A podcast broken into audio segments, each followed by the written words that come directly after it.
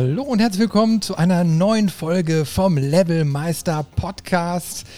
In der Leitung wieder Robin und ich hier der Chris. Hi Robin. Hi Chris.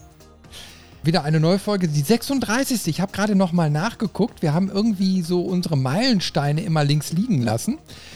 Und äh, jetzt wollte ich mal sagen, 36 Folgen haben wir schon aufgenommen. Wahnsinn, oder? Boah, wirklich Wahnsinn. Und Geburtstag hatten wir auch noch. Hey!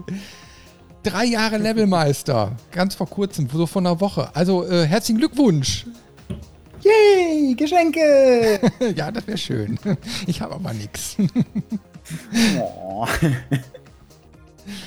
Ja, wir haben leider keine große Runde zusammengekriegt, aber wir wollten nicht äh, verzagen, dann doch mal auf unser kleines Jubiläum hinzuweisen, was dann immer Ende Juli stattfindet. Aber mal gucken, äh, nächstes Jahr ist ja auch noch ein Jahr und dann gucken wir mal, ob wir da ein bisschen größer wieder feiern und ein bisschen was organisiert kriegen.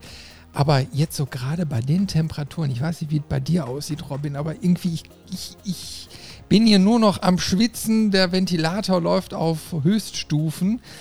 Äh, also jetzt so aktiv was machen, äh, so wie wir damals mal gegrillt haben, ich würde sterben. Ich glaube, da brauchst du aktuell gar keinen Grill, sondern kannst es einfach so auf den Balkon werfen. das erledigt sich dann von alleine. ja, absolut. kannst du schon Spiegeleier draußen braten. Nein, es ist wirklich, ich glaube, die heißesten Tage des Jahres. Und äh, ich habe jetzt nicht mehr auf Thermometer geguckt, aber du kannst nur noch äh, dich irgendwo in den Schatten verkriechen. Also ein idealer Tag, um jetzt mal so ein bisschen zu podcasten. Aber ich wünsche mir trotzdem eine Klimaanlage hier im Raum. das glaube ich. Also aktuell sagt mein äh, Thermometer hier 36 Grad. 36 Grad, ja, ich glaube, äh, da kann ich ungefähr mithalten. Also ich habe auf jeden Fall äh, mir ein bisschen Wasser schon äh, besorgt und noch ein bisschen Limonade. Also, wenn es zwischendurch zischt und, und irgendwie gluckert oder so, also das muss bei dem Wetter sein, das geht gar nicht anders. Genau. Ja, wir wollen heute natürlich wieder über ein ganz tolles Thema sprechen. Äh, wir haben die Denkmurmel angestoßen und wollen heute mal über Leben, Sterben und Wiederbeleben in Videospielen sprechen. Also was schon ziemlich weit geht. Und ähm, da haben wir euch, glaube ich, eine interessante Zusammenstellung äh, heute mal erarbeitet. Und ich weiß gar nicht, wir haben, wir haben eben schon darüber diskutiert, wo wir eigentlich so anfangen wollen, weil das wird eine ziemliche Reise heute werden. Dann habe ich gesagt, okay, wir müssen eigentlich zeitlich ganz, ganz vorne anfangen. Wann fing das so mit den Videospielen so richtig eigentlich an, dass man davon sprechen konnte. Und da waren so die 70er, 80er Jahre, so mit der Arcade-Zeit, wo man sagen konnte, das war das erste Mal, wo so das breite Massenpublikum wirklich äh, mit diesem Lebenskonzept so sich konfrontieren musste. Und da ging es natürlich auch speziell um Geld. Also an den Automaten musste man Geld reinwerfen, um äh, seine Leben oder beziehungsweise Zeit, also da gab es ja verschiedene Konzepte zu bekommen und zu spielen. Und das war dann doppelt frustrierend, oder Robin? Ja, ähm, wobei man es damals ja nicht anders gewohnt war, so ein bisschen. Also das, das gehörte irgendwie dazu, dass man beim Spielen ähm, auch die entsprechende Motivation hatte, durchzukommen. Ja, oder man brauchte eben halt den kleinen Geldbeutel, ne? Das stimmt, das stimmt. Ja, aber das war eben halt äh, so, dass die Spiele auch häufig darauf ausgelegt waren, dass man scheitert, dass man die Leben verbraucht oder seine Zeit verbraucht und das Spiel natürlich nicht durchgeschafft hat. Und dann hat man natürlich, ja, da kann man jetzt drüber diskutieren, ob es eben halt äh, den Wiederspielwert gefördert hat. Das, glaube ich, bei vielen eingetroffen ist. Bei mir hat es meistens zu Frust geführt und dann dazu, dass ich irgendwelche Spiele auch gar nicht mehr angefasst habe. Ähm, aber das glaube ich, sehr typenabhängig. Aber äh, insgesamt hat das, glaube ich, sehr, sehr gut funktioniert über einen Zeitraum, wo die Arcades dann eben halt überall verbreitet waren. Ja, und dann man immer, keine Ahnung, was hat man in den USA reingeschmissen? So ein, so ein, keine Ahnung, Dime oder so. Keine Ahnung. Was hat man da reingeschmissen? Ich kenne die ganzen ähm, Münzgrößen da nicht, die da verwendet wurden. Naja, hier war dann eben halt 50 Pfennig oder vielleicht eine Mark. Ne? Und dann hat man wieder ein paar Leben dazu bekommen. Vielleicht hatten die auch, ähm, ähnlich wie man das beim Poker kennt oder so, so extra Chips dafür. Das könnte ich mir noch gut vorstellen, dass du quasi immer irgendwie so deine, deine Bude am Anfang hattest, wo du dann äh, dein Bares gegen Chips eingetauscht hast oder wie es auf der Kirmes auch ab und zu ist. Ähm, und dann konntest du mit den Chips immer äh, quasi als Äquivalent das einwerfen. Das habe ich zumindest mal in England in der Arcade gesehen. Ja, das habe ich auch in, in neuen Arcades in, äh, in den USA gesehen. Also gibt es ja so riesige Event-Center. Äh, da bezahlst du dann, weiß ich nicht, einen Eintritt oder, oder gehst da einfach rein und kannst dann irgendwie Chips dir da aushändigen lassen und die wirfst dann die Automaten rein. Ähm, ist natürlich auch ein System, was irgendwie geht. Ne? Aber damals war eben halt alles mit Bargeld. Das ist richtig. Und jetzt geht's alles mit, mit Plastikgeld. Mit Plastikgeld, ja, ja, ja, ja. Und über DLCs und hast du nicht gesehen. Ja, der Spielspaß ist nicht weniger geworden. Aber ich fand es immer ganz so interessant. Ich meine, so meine Spielzeit fing ja so Mitte der 80er ungefähr an, äh, damals auf dem Amiga.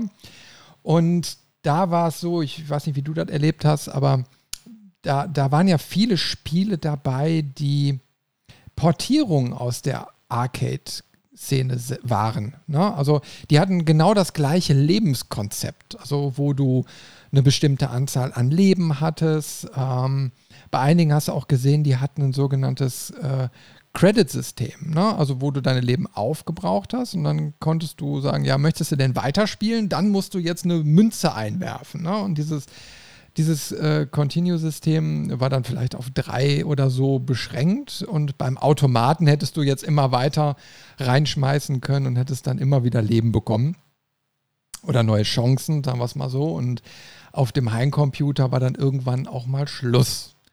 Und boah, mein Gott, wie oft habe ich mich da aufgeregt? Ich weiß nicht. Also das, das hat den Puls nach oben getrieben, oder? Ich habe das tatsächlich gar nicht so so erlebt. Also, ich so auch Arcade äh, Arcade-Hallen habe ich erst recht spät gefunden und dann mal ausprobiert, so in der Kindheit.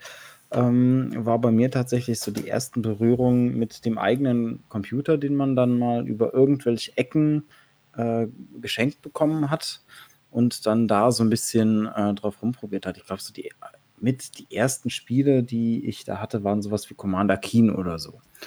Ähm, die ja auch ein damals etabliertes Lebenssystem hatten. Da war es ja ähm, im Prinzip so, dass du äh, mit jedem Treffer gestorben bist und hattest dann, ich glaube, drei Leben am Anfang, konntest dann ab und zu so ein Bonusleben noch kriegen und sowas, was ja so ein bisschen auch aus den Arcade-Hallen äh, zumindest stammt. Also das ist ja quasi, ähm, gab es da ja, soweit ich mich dann später, wo ich das mal in einem, Automaten ausprobiert habe, ähm, auch immer mal wieder, dass es so ein Bonusleben irgendwo zu finden gab man sich dann auch tierisch gefreut hat. So, man hat noch mal einen Versuch mehr, ohne jetzt noch mal ähm, ein bisschen Geld nachschieben zu müssen. Ja, also ich habe mal so als Beispiel damals aus der Amiga-Zeit Rick Dangerous rausgesucht. Ich weiß nicht, ob du das schon mal gehört hast. Ähm, da spielt man so ein kleines Männchen und man geht quasi durch so Dungeons und so weiter durch, von oben nach unten, von unten nach oben und äh, muss wirklich so diesen Level auswendig lernen. Und du hast am Anfang sechs Leben und damit musst du irgendwie auskommen. Und jede Berührung, also Feindberührung, äh, Waffenberührung, Fallenberührung, sofort bist du tot. Mhm. Verlierst du sofort dein Leben, dann springt der quasi auch so aus dem Bildschirm raus und schreit dann irgendwie.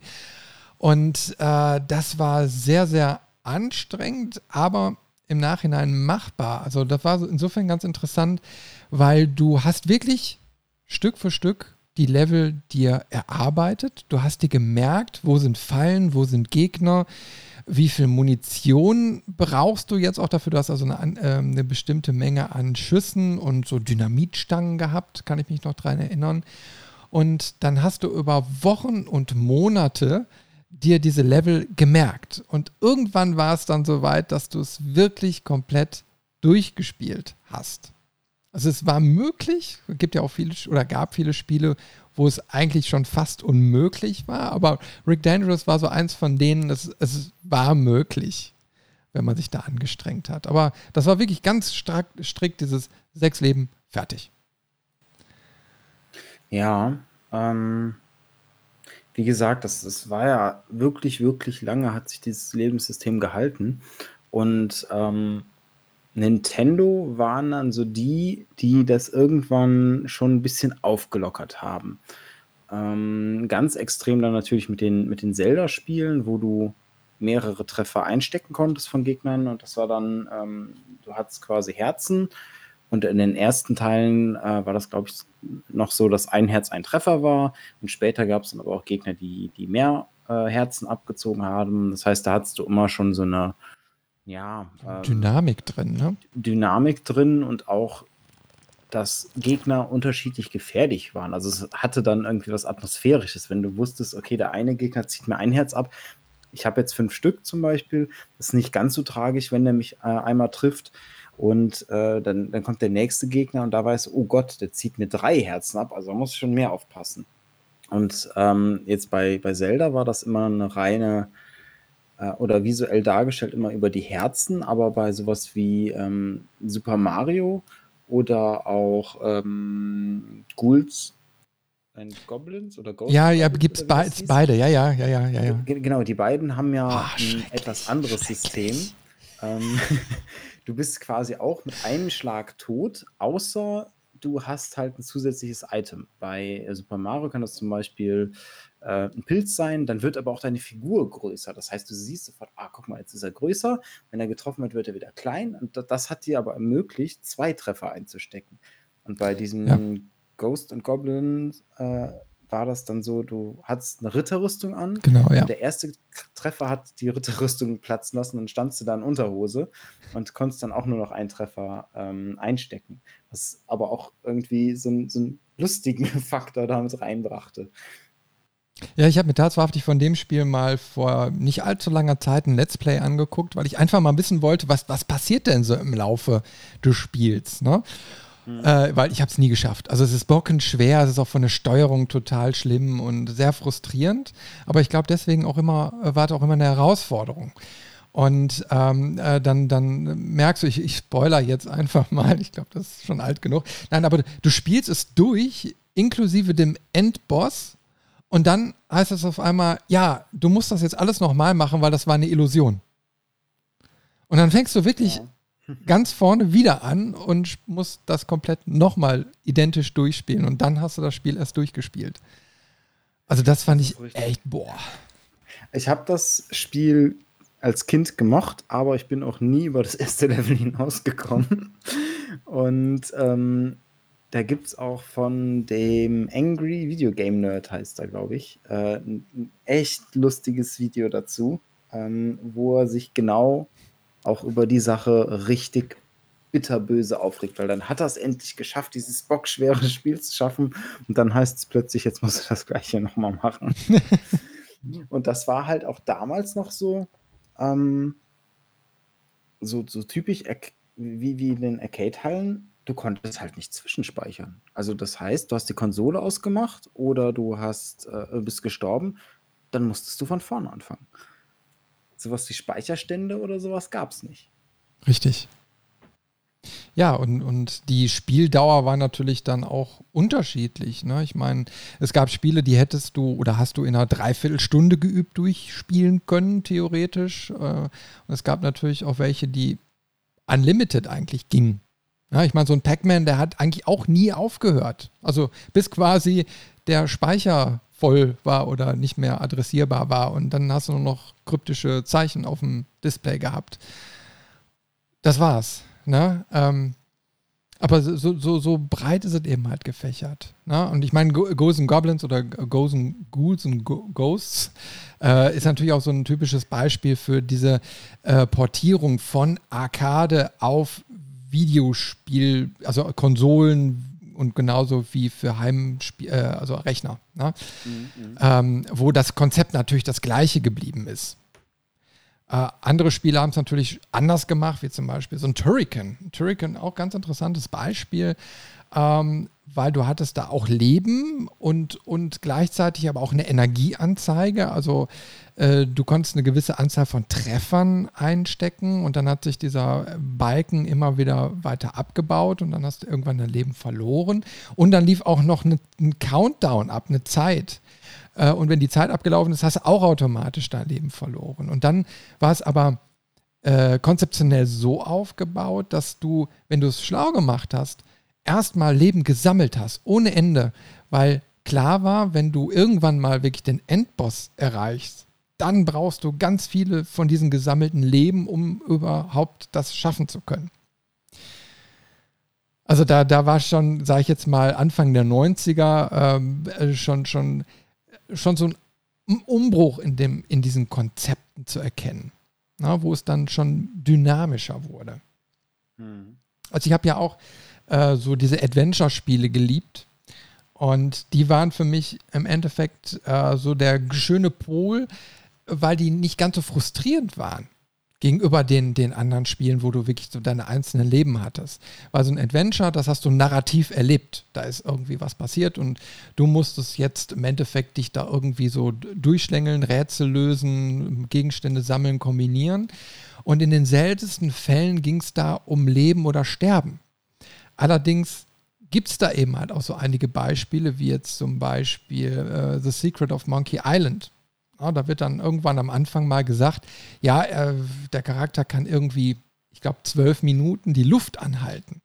Und dann gibt es dann eine einzige Szene in dem Spiel, wo du unter Wasser bist. Und dann kannst du dich entscheiden, möchtest du jetzt eben das Rätsel lösen, das geht innerhalb von, von einer Minute vielleicht, oder wartest du wirklich und nach zwölf Minuten, also nach dieser genannten Zeit, äh, läufst du dann irgendwie grün und blau an und dann ist tatsächlich das Spiel vorbei. und ähm, dann von, von LucasArts gab es natürlich auch noch äh, die in, äh, Indiana Jones and the Last Crusade. Und da gab es dann auch so ein paar Stellen, wo du tatsächlich sterben konntest durch eine falsche Entscheidung. Aber trotzdem waren diese Spiele ich sag mal, nicht ganz so nervenaufreibend wie diese klassischen Konzepte. Och, sag das nicht. Also bei den Indiana Jones Spielen, ähm, vor allem bei dem Last Crusade, die Boxkämpfe, die waren schon nicht ohne. Ja, stimmt. Jetzt, wo du es sagst, da hast du ja sogar noch ja so eine Art Energieanzeige gehabt. Äh, Energie und Kraft. Richtig? Genau, das war ja einmal die Lebensenergie, quasi den Schaden, den du einstecken konntest. Und das andere war die Leiste, die sich äh, die ganze Zeit gefüllt hat, ähm, wie stark dein Schlag ist. Und wenn du dann einmal geschlagen hast, dann war sie wieder leer und du musstest warten, bis sie sich wieder ähm, voll gefüllt hat. Ja, das weiß ich noch. Aber das war auch sofern frustrierend, weil du, die Technik, die du angewandt hast, war jetzt nicht das Maßgebliche, sondern das war mehr Glück. Ne? Und einige Gegner, die waren auch so stark, äh, dass sie dich trotzdem umgehauen haben, beziehungsweise die Lebensenergie blieb ja dann niedrig, wenn jetzt schon einen Gegner geschafft hast. Und mehr als zwei Gegner hättest du eh nie besiegen können. Ja, es gibt tatsächlich, ähm, habe ich mir jetzt zumindest erzählen lassen von einem Bekannten, der das auch durchgespielt hat. Ähm, du hast ja bei jedem äh, Nazi auch die Möglichkeit, erstmal mit ihm zu sprechen. Mhm. Und es gibt ja verschiedene Sprüche. Äh, zum Beispiel einer ist ja auch relativ berühmt mit, wollen Sie diese schicke Lederjacke kaufen? Und das ist tatsächlich ein Rätsel, mit dem du durch das ganze Schloss kannst, ohne einen einzigen Faustkampf, weil jeder dieser Nazis auf einen dieser Sprüche anspricht. Aber du musst quasi ähnlich wie bei dem Spiel, das du eben äh, genannt hast, das auswendig lernen. Also mhm. ausprobieren und wenn es nicht geklappt hat, äh, nochmal neu laden und das so lange, bis du die richtige Reihenfolge der, der Sprüche weißt und dann könntest du es auch ohne äh, einen Faustkampf schaffen, tatsächlich. Ja, krass. Also, ja, weiß ich nicht, ob ich nochmal ausprobiere, aber Aber du siehst, äh, ganz andere Konzepte, die da nochmal so hinterhängen und die auch sehr variantenreich sind. Ne? Also mhm. du siehst ja, am Anfang hast du ein, ein Lebenskonzept gehabt mit Einzelleben und, und äh, dann wird es immer mehr und mehr aufgeweicht. Aber äh, es gibt ja auch so ein schönes Beispiel, was auch so in beiden Welten stattgefunden hat, und zwar Street Fighter. Ja, ich glaube, da hast du auch so ein bisschen zu recherchiert.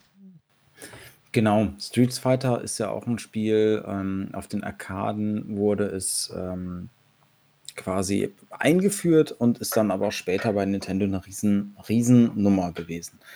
Ähm, und das hatte halt so dieses typische, also es ist ein, ist ein ich weiß gar nicht, wie man es genau nennt. Beat'em Up ist das falsche Wort, weil Beat'em Up ähm, aber es ist halt so, so, ein Kampfspiel, wo zwei Leute gegeneinander spielen können. An den Arcade-Hallen ähm, waren es, glaube ich, immer zwei Leute, die gegeneinander gespielt haben. Auf den Heimkonsolen später konnte man auch gegen den Computer spielen, wenn man alleine war. Und ähm, da war das halt so, dass man beide Lebensanzeigen oben im Bildschirm angezeigt bekommen hat. Und die haben sich mit jedem Treffer quasi gefüllt. Und wenn der Lebensbalken komplett rot war, dann äh, warst du K.O. Und das Interessante da war einfach, dass du halt auch im Gameplay dann ähm, verschiedene Schadensarten hattest. Also es gab Schläge, die haben mehr abgezogen, es gab Schläge, die haben weniger abgezogen. Dann kam es noch darauf an, ob der andere zum Beispiel blockt. Das hat dann weniger oder manchmal sogar gar keinen Schaden gemacht. Und, und, und. Da kann man also viele, viele äh, Taktiken auch nutzen um das zu machen. Und ähm, man hat aber auch gleichzeitig immer so dieses, ich nenne es mal diese, dieses ähm, Underdog-Gefühl. Also wenn man irgendwie eine Partie hatte, bei der man irgendwie schlecht gestartet hat und dann so mit dem letzten Fünftel seiner Lebensenergie dann doch noch das Ruder rumreißt und äh, das dann ganz knapp gewinnt. Das war richtig ein, ein schöner Moment und hat auch äh, zu Freudenausbrüchen geführt oder halt auch äh, gegenteilig, wenn es mal andersrum lief, dann auch zu entsprechender Frustration. Ja, aber da hast du ja wirklich so dieses System gehabt, du hast ja zwei Balken dann auch gesehen. Also du hast, du hast, du hast äh, gesehen, wie dein Gegner vom Zustand her ist und das hat dich ja dann noch angestachelt. Mhm. Na, du hast ja diese und? zusätzliche Information gehabt. Genau. Und was da auch noch zukam, war, ähm, dass du quasi äh, zwei Runden gewinnen musstest. Also, ne, du hattest hast diese, diese Lebensbalken quasi gehabt einmal und dann kriegst du, wenn du gewonnen hast, neben deinem Lebensbalken so eine Medaille und erst wenn du die zweite hast, hast du das Spiel gewonnen. Mhm. Dadurch kam halt auch wieder diese, dieser Wettkampfgedanke, diese Spannung auf. Und das hat dir das Spiel immer präsent gezeigt. Und zusätzlich, ähm, damit man nicht zu defensiv spielt, gab es halt in der Mitte auch noch einen Timer, der runterlief. Und wenn der auf Null gelaufen ist und äh, beide Kontrahenten noch standen, hat der gewonnen, der mehr Lebensenergie hat. Ja, aber das hört sich auch wieder so typisch nach diesem Arcade-System so an. Ne? Also, dass da eben halt nochmal so eine Uhr mitläuft ähm, die noch, noch mal dazu bringt, dass du irgendwann nochmal eine Münze nachschmeißen musst. ja, genau. Und das ist halt auch, ähm, da gab es dann auch ganz fiese Sachen, die, ich weiß gar nicht, wie die getriggert werden, aber es, es gab immer mal die ähm, Möglichkeit, dass du oder dein Gegner quasi ähm, so benommen warst. Und dann flogen auch so Sternchen um den Kopf rum und dann konntest du für ein paar Sekunden nichts machen und warst deinem Gegner hilflos ausgeliefert. Und ähm, das finde ich in dem Punkt interessant, weil ich zumindest das Gefühl hatte, dass es meistens passiert, ähm, wenn du wenig Leben hast. Ähm, das heißt, ich kann mir schon vorstellen, dass da irgendwie eine Wahrscheinlichkeit vielleicht einprogrammiert wurde, die mit ähm, sinkender Lebensenergie größer wird, dass du in diesen Zustand kommst und dann dein Gegner nochmal mehr die Genugtuung hat, dass er dir nochmal einen Schlag gratis quasi reinwirken kann. Mhm. Ja, kann ich mich ehrlich gesagt gar nicht mehr so dran erinnern, aber da scheinen die sich ja Gedanken gemacht zu haben. Aber obwohl irgendwie doch auch ein bisschen unfair. Ne? Ich meine, wenn du eh schon gehandicapt bist und quasi so kurz vorm Exodus stehst und du dann nochmal eine Mechanik hast, die dir das Leben ja noch schwieriger macht die gleicht ja nichts aus, sondern, äh, sage ich jetzt mal, wirkt ja zugunsten deines Gegners. Ja, ich kann mir gut vorstellen, dass da die eine oder andere Freundschaft dran zerbrochen ist. Aber gut, ähm, wir haben ja auch noch einiges vor uns und ich würde tatsächlich auf einen anderen Meilenstein kommen. Und zwar ist da Street Fighter auch ein ganz guter Übergang. Weil was es bei Street Fighter ja auch gab, war, ähm, dass man nochmal extra Porträts hatte von den Kämpfern, mhm. die nach dem Kampf sich gegenüberstanden und dann der eine ganz normal aussah, wie vor dem Kampf, und der andere, der verloren hatte, hatte blaue Flecken und eine blutige Nase und so Sachen, dass man halt auch sieht, was man da angerichtet hat. Und das ist was, was dann in, ähm, in Doom 1993 ähm, nochmal auf die Spitze getrieben wurde. Weil da hast du neben ähm, einer recht langweiligen Lebensanzeige, also du hast einfach eine Prozentzahl da stehen mit äh, Leben, noch das, zusätzlich das Porträt deiner Spielfigur, die ab bestimmten Abstufungen dann äh, auch eine blutige Nase hat oder im ganz extremen Fall, ich glaube, wenn man nur noch so unter 10% Leben hat oder so, dann wirklich da, da Blut von der Stirn runter, ein Auge ist richtig rot und so. Also das sieht richtig, richtig übel aus für die damalige Zeit. Aber das war halt was, wo nochmal ganz präsent gezeigt wurde, ähm, was da gerade mit deiner Spielfigur eigentlich passiert, wenn du Schaden kriegst. Ja, da war nochmal so eine schöne Visualisierung. Nur, ähm, ich weiß jetzt gar nicht mehr, wie das jetzt bei, bei Doom speziell war, äh, aber du hast ja irgendwelche Packs oder so aufgesammelt, die dir dann wieder Leben auch hinzugefügt haben, ne? Ja, genau. Du konntest auch, ähm, meine ich, wobei ich bin mir gerade nicht sicher, ob das Doom war oder ob das später Quake gemacht hat, aber es gab auf jeden Fall in dieser Art von Spielen auch immer mal Items, die dir ähm, sogar über 100% leben. Stimmt, ja, ja, so kurzfristig wenigstens, ja. Genau, genau. Und ähm, allgemein war dieses, dieses, äh, ich nenne es jetzt mal Doom-Gesicht, ähm, ja auch eine ganz gute Möglichkeit für die Entwickler, immer mal Feedback an den Spieler zu geben. Weil auch wenn du geschossen hat, hast, hat er das Gesicht verzogen. Oder halt auch wenn du so ein, so ein Paket, egal ob es jetzt Munition oder ein Medipack war, ähm, das Gesicht hat da immer reagiert. Mhm. Und das heißt, der Spieler hat da eh immer schon drauf geguckt. Und ähm, ich kann mir gut vorstellen, dass man irgendwann aufgehört hat, ähm, auf diese Lebenspunkte zu gucken, sondern immer so dieses Gesicht im, im Augenwinkel hatte mhm. und da ja dann auch dieses Feedback gekriegt hat, oh, dir geht's gerade nicht gut, ähm, sieh mal zu, dass du Heilung findest. Ja, aber wie, wie siehst du das? Ich meine, damals, äh, du konntest jetzt auf einmal mit irgendwelchen Medipacks oder so, konntest du dein Leben wieder auffrischen. So, mhm. und ich sag mal, wenn du jetzt von dem Gegner erschossen wirst oder so und du gehst sofort kaputt, dann hat das ja auch so eine gewisse Logik. Das wäre jetzt im Leben auch so. Okay, jetzt sind wir in einem Spiel drin, aber äh, du sammelst jetzt irgendwie mitten im Kampf äh, sowas auf und dann so, hey, du bist wieder gesund oder du bist so 80 Prozent äh, noch fit, ne? Oder zu 90 mhm. Prozent.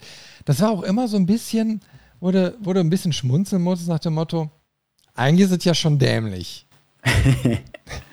Wobei es tatsächlich, finde ich, bei Doom noch einigermaßen ging, weil du halt nicht weißt, was in diesen Medi-Paketen drin ist. Es sind ja einfach nur Kästen mit dem Roten Kreuz drauf gewesen. Ähm, bei dem Vorgänger, dem äh, Wolfenstein, äh, da war es ja noch absurder. Da konntest du ja auch einfach essen oder auch Hundeleckerlis nehmen und hast davon äh, Lebenspunkte gekriegt. Aber wir sind jetzt da schon in der Sache, wir werden jetzt im Laufe der Diskussion merken, dass genau diese, diese Funktionalität bis heute immer noch verankert ist. Also das wird, glaube ich, den Rest des Gesprächs noch irgendwie verfolgen. Ähm, also interessant, dass wir, wir sind da Anfang der 90er. Ne? Und, und da wurde schon quasi der, der Stein gelegt, der heute immer noch Gültigkeit hat. Obwohl er immer noch absurd ist. Ziemlich absurd. aber okay, gleichzeitig ähm, macht es mir aber auch mehr Spaß. Also ich meine, damals, ich weiß nicht, wie oft man diesen Game-Over-Bildschirm gesehen hat. Und ich fand es immer frustrierend. Es hat dir immer so gezeigt, du bist nicht gut genug, du bist schlecht, du musst, du musst noch mal spielen, du musst noch mehr Zeit investieren. Und als Kind oder Jugendlicher hatte man vielleicht auch noch die Zeit und, und die Muße, sich damit auseinanderzusetzen. Heutzutage ist es so, gerade so bei mir, ich habe gar nicht mehr die Zeit. Ich möchte, ich möchte auch nicht so schnell frustriert werden, sondern ich möchte ja was erleben. Ich möchte gut meine Freizeit verbringen. Und wenn du dann dieses super alte Lebenskonzept hättest, ich glaube, ich würde so gut wie keine Spiele mehr spielen, wenn, wenn, wenn ich immer nur so frustriert äh, meine Freizeit verbringen würde. Ja, ähm, das, das stimmt. Aber es gibt, also da komme ich auch später noch drauf äh, zurück. Es gibt ähm, ja auch heute ein, zwei Spiele, meistens eher so im Indie-Bereich, die genau diese, diese frustrierende, ähm, dieses frustrierende Lebenssystem wieder nutzen, um Nervenkitzel zu erzeugen, weil das ist ja auch das, was dann passiert. Du, du spielst dieses Spiel und du weißt, jeder Treffer ist tödlich. Und das gibt diesen ganzen Treffern und den Gegnern natürlich auch eine Bedrohlichkeit, die du zum Beispiel nicht hast, wenn du, ähm, weiß ich nicht, jetzt, äh, sage ich mal, einen Lebensbalken hast mit 100 Prozent und du weißt, ein Treffer zieht dir 5 Prozent ab. Dann gehst du viel risikofreudiger in Situationen rein, als mit dem System, ein Treffer ist tödlich. Und wenn man das sage ich mal, intelligent nutzt als Spieleentwickler, dann finde ich das wieder cool. Ähm, es darf natürlich nicht zu oft diese, diese Frustrationsgrenze ähm, überschreiten. Wobei auch dafür gibt es Publikum. Aber äh, ich glaube, das sind dann wir zwei nicht mehr. ähm, aber, aber da gibt es halt verschiedene Möglichkeiten und Systeme, das, das einzusetzen. Deswegen, ich habe tatsächlich kein so richtigen Favoriten, sondern das kommt bei mir immer so ein bisschen A auf das Genre an. Also spiele ich gerade einen Shooter oder spiele ich gerade ein Rollenspiel, dann habe ich da schon andere Erwartungen. Und B auf meine Stimmung. habe ich gerade Lust gefordert zu werden und eine Herausforderung anzunehmen und zu bestehen? Oder möchte ich gerade entspannt vor mich hinspielen und einfach eine nette Geschichte erleben? Ja, äh, wie gesagt, ich, ich, ich, bei mir ist es eher so, dass ich, dass ich sage, ich möchte einfach unterhalten werden. Ich möchte kaum noch gefordert werden und, und, und wenn dann irgendwie so ein Narrativ. Ne? Also ich meine, äh, schönes Beispiel, weil ich auch schon ein paar Mal in den Podcast gebracht habe, ist System Shock, ne? wo, wo du am Spielen warst und, und du hast ja deine Lebensenergie, keine Ahnung, wie das jetzt genau war, aber plötzlich nach, nach einem Event kam auf einmal eine Zeitkomponente dazu. Na, du hattest jetzt 45 Minuten Zeit, äh, die Station zu verlassen. Mhm. Und der, die, die Uhrzeit lief runter und gleichzeitig gab es dann noch, bebte irgendwie so diese, diese Station. Und das war, das hat mich total getriggert. Das ist bis heute in der Birne geblieben, äh, weil mich das so tief ins Geschehen gezogen hat. Na, du bist dann so gestresst nach dem Motto, oh mein Gott, schaffe ich das jetzt in 45 Minuten äh, oder werde ich irgendwo aufgehalten? Mensch, wie war das denn noch? Und bei System Shock war es ja auch so, dass du zwar eine Minimap hattest oder so, eine, so ein Map-System, aber das war ja total grauselig. Also da irgendwie äh, durchzusteigen, äh, wenn du was gesucht hast. Und ich kann mich noch erinnern, ich habe mich da verlaufen und die Zeit wurde immer enger. Und das war so, was mich mitgerissen hat. Na, also da habe ich gar nicht aufs Leben geguckt, so, so, sondern da war auf einmal diese Zeitkomponente, die über allem stand und die hat mich mitgerissen. Das fand ich krass. Ja, ähm, Zeit ist ja auch so eine Sache, die quasi ein anderes Äquivalent für, für Leben sein kann. Ähm, jetzt wie in dem Fall mit System Shock ist es ja auch so, wenn du quasi es nicht innerhalb der Zeit schaffst, dann bist du auch gestorben und hast verloren quasi. Ähm, ich finde es mit Zeit tatsächlich schwerer, da eine gute Balance zu finden, dass es A bedrohlich wirkt und B aber auch gut ausbalanciert ist, dass du die Chance hast, das gut zu schaffen, auch wenn du noch einen Fehler machst. Also jetzt zum Beispiel bei so einer Raumstation, wenn du ein mal irgendwie für eine Sekunde in eine falsche Tür bist und dann auch direkt merkst, ah, falscher Raum und drehst wieder um, das darf dir nicht alles versauen, sondern dass das muss meiner Meinung nach in diesem Zeitlimit auch mal mit drin sein. Aber es darf auch auf der anderen Seite nicht so sein, dass du dich noch in Ruhe umguckst und dann gehst du da noch einen Kaffee trinken und dann, ach, guck mal, das Areal kenne ich noch nicht, dann schaue ich mich hier mal um, sondern das muss ein guter Mix sein. Und ich glaube, das ist auch das, was ähm, viele vielleicht eher davor abschreckt, sowas einzubauen und dann doch lieber über irgendein Lebenssystem ähm, sowas zu machen. Ja, also ich habe viele Jahre ähm, auch keine Erinnerung daran, dass irgendjemand nochmal so ein Zeitsystem eingeführt hat nach System Shock. Klar gibt es viele Spiele, die das mittlerweile gemacht haben, aber ich glaube danach, das war erstmal so eine Pionierleistung, äh, das so narrativ in so ein Spiel einzubauen. Mhm. Allerdings im, insgesamt, ich sag mal so, mit diesen ganzen Lebenssystemen, ob jetzt, also gerade wir haben ja eben über Doom gesprochen mit dieser Prozentanzahl, das ist ja immer noch so ein Ding, das ist ja immer noch State of the Art, kann man sagen. Also ich meine, ein paar Jahre später kam ja dann auch mal irgendwann Half-Life raus, äh, da hast du ja auch nichts anderes gehabt. Du hast eine Prozentanzeige gehabt. Da hast du, glaube ich, noch äh, dein, dein äh, ich sag mal, Anzug als Schild oder so gehabt. Ähm, aber das war es im Endeffekt. Du hast nur keine Porträts gehabt, die dir noch gezeigt haben, wie Gordon Freeman gerade aussieht nach dem Kampf. ne? ähm, aber im Endeffekt hast du diese, diese Prozentanzeige gehabt. Und da war, war so, so, ist auch wieder so ein Meilenstein in meinen Augen äh, geschaffen worden, wo du an diese Energiestation gegangen bist. Ne? Und dann konntest du äh, deine Energie wieder auffüllen. So, und das fand ich aber sofern interessant, weil das war ja auch mit einem gewissen Ton verknüpft, ne? Diese, diese, dieser Sound, der, der, dabei abgespielt wurde. Und das hat sich so in die Synapsen eingebrannt, dass es, dass es quasi heute immer noch sehr, sehr präsent ist. Ich weiß nicht, ob das bei dir auch so kleben geblieben ist wie bei mir. Hm, ich weiß auf jeden Fall, was du meinst. Und ich glaube, das ist auch ein Spielesound, den man ähm, immer sofort erkennen würde, wie bei anderen Spielen auch. Also so eine Super Mario Münze, das weiß auch jeder, der das einmal gehört hat, wo das herkommt. Ähm, da haben sie schon was Prägendes gefunden, tatsächlich, was sich auch genug abhebt, ähm, dass man sich daran erinnert. Ich fand diese, diese ähm, Heilungsstation bei Half-Life auch immer eine Entspannungszone und das ist ja auch was, was, ähm, in Spielen auch immer ganz hilfreich ist. Das war immer so, du wusstest, okay, wenn du wenn du so 'n Teil gefunden hast, konntest du kurz durchatmen, alle Vorräte wieder auffüllen und dann ging es weiter ins Abenteuer.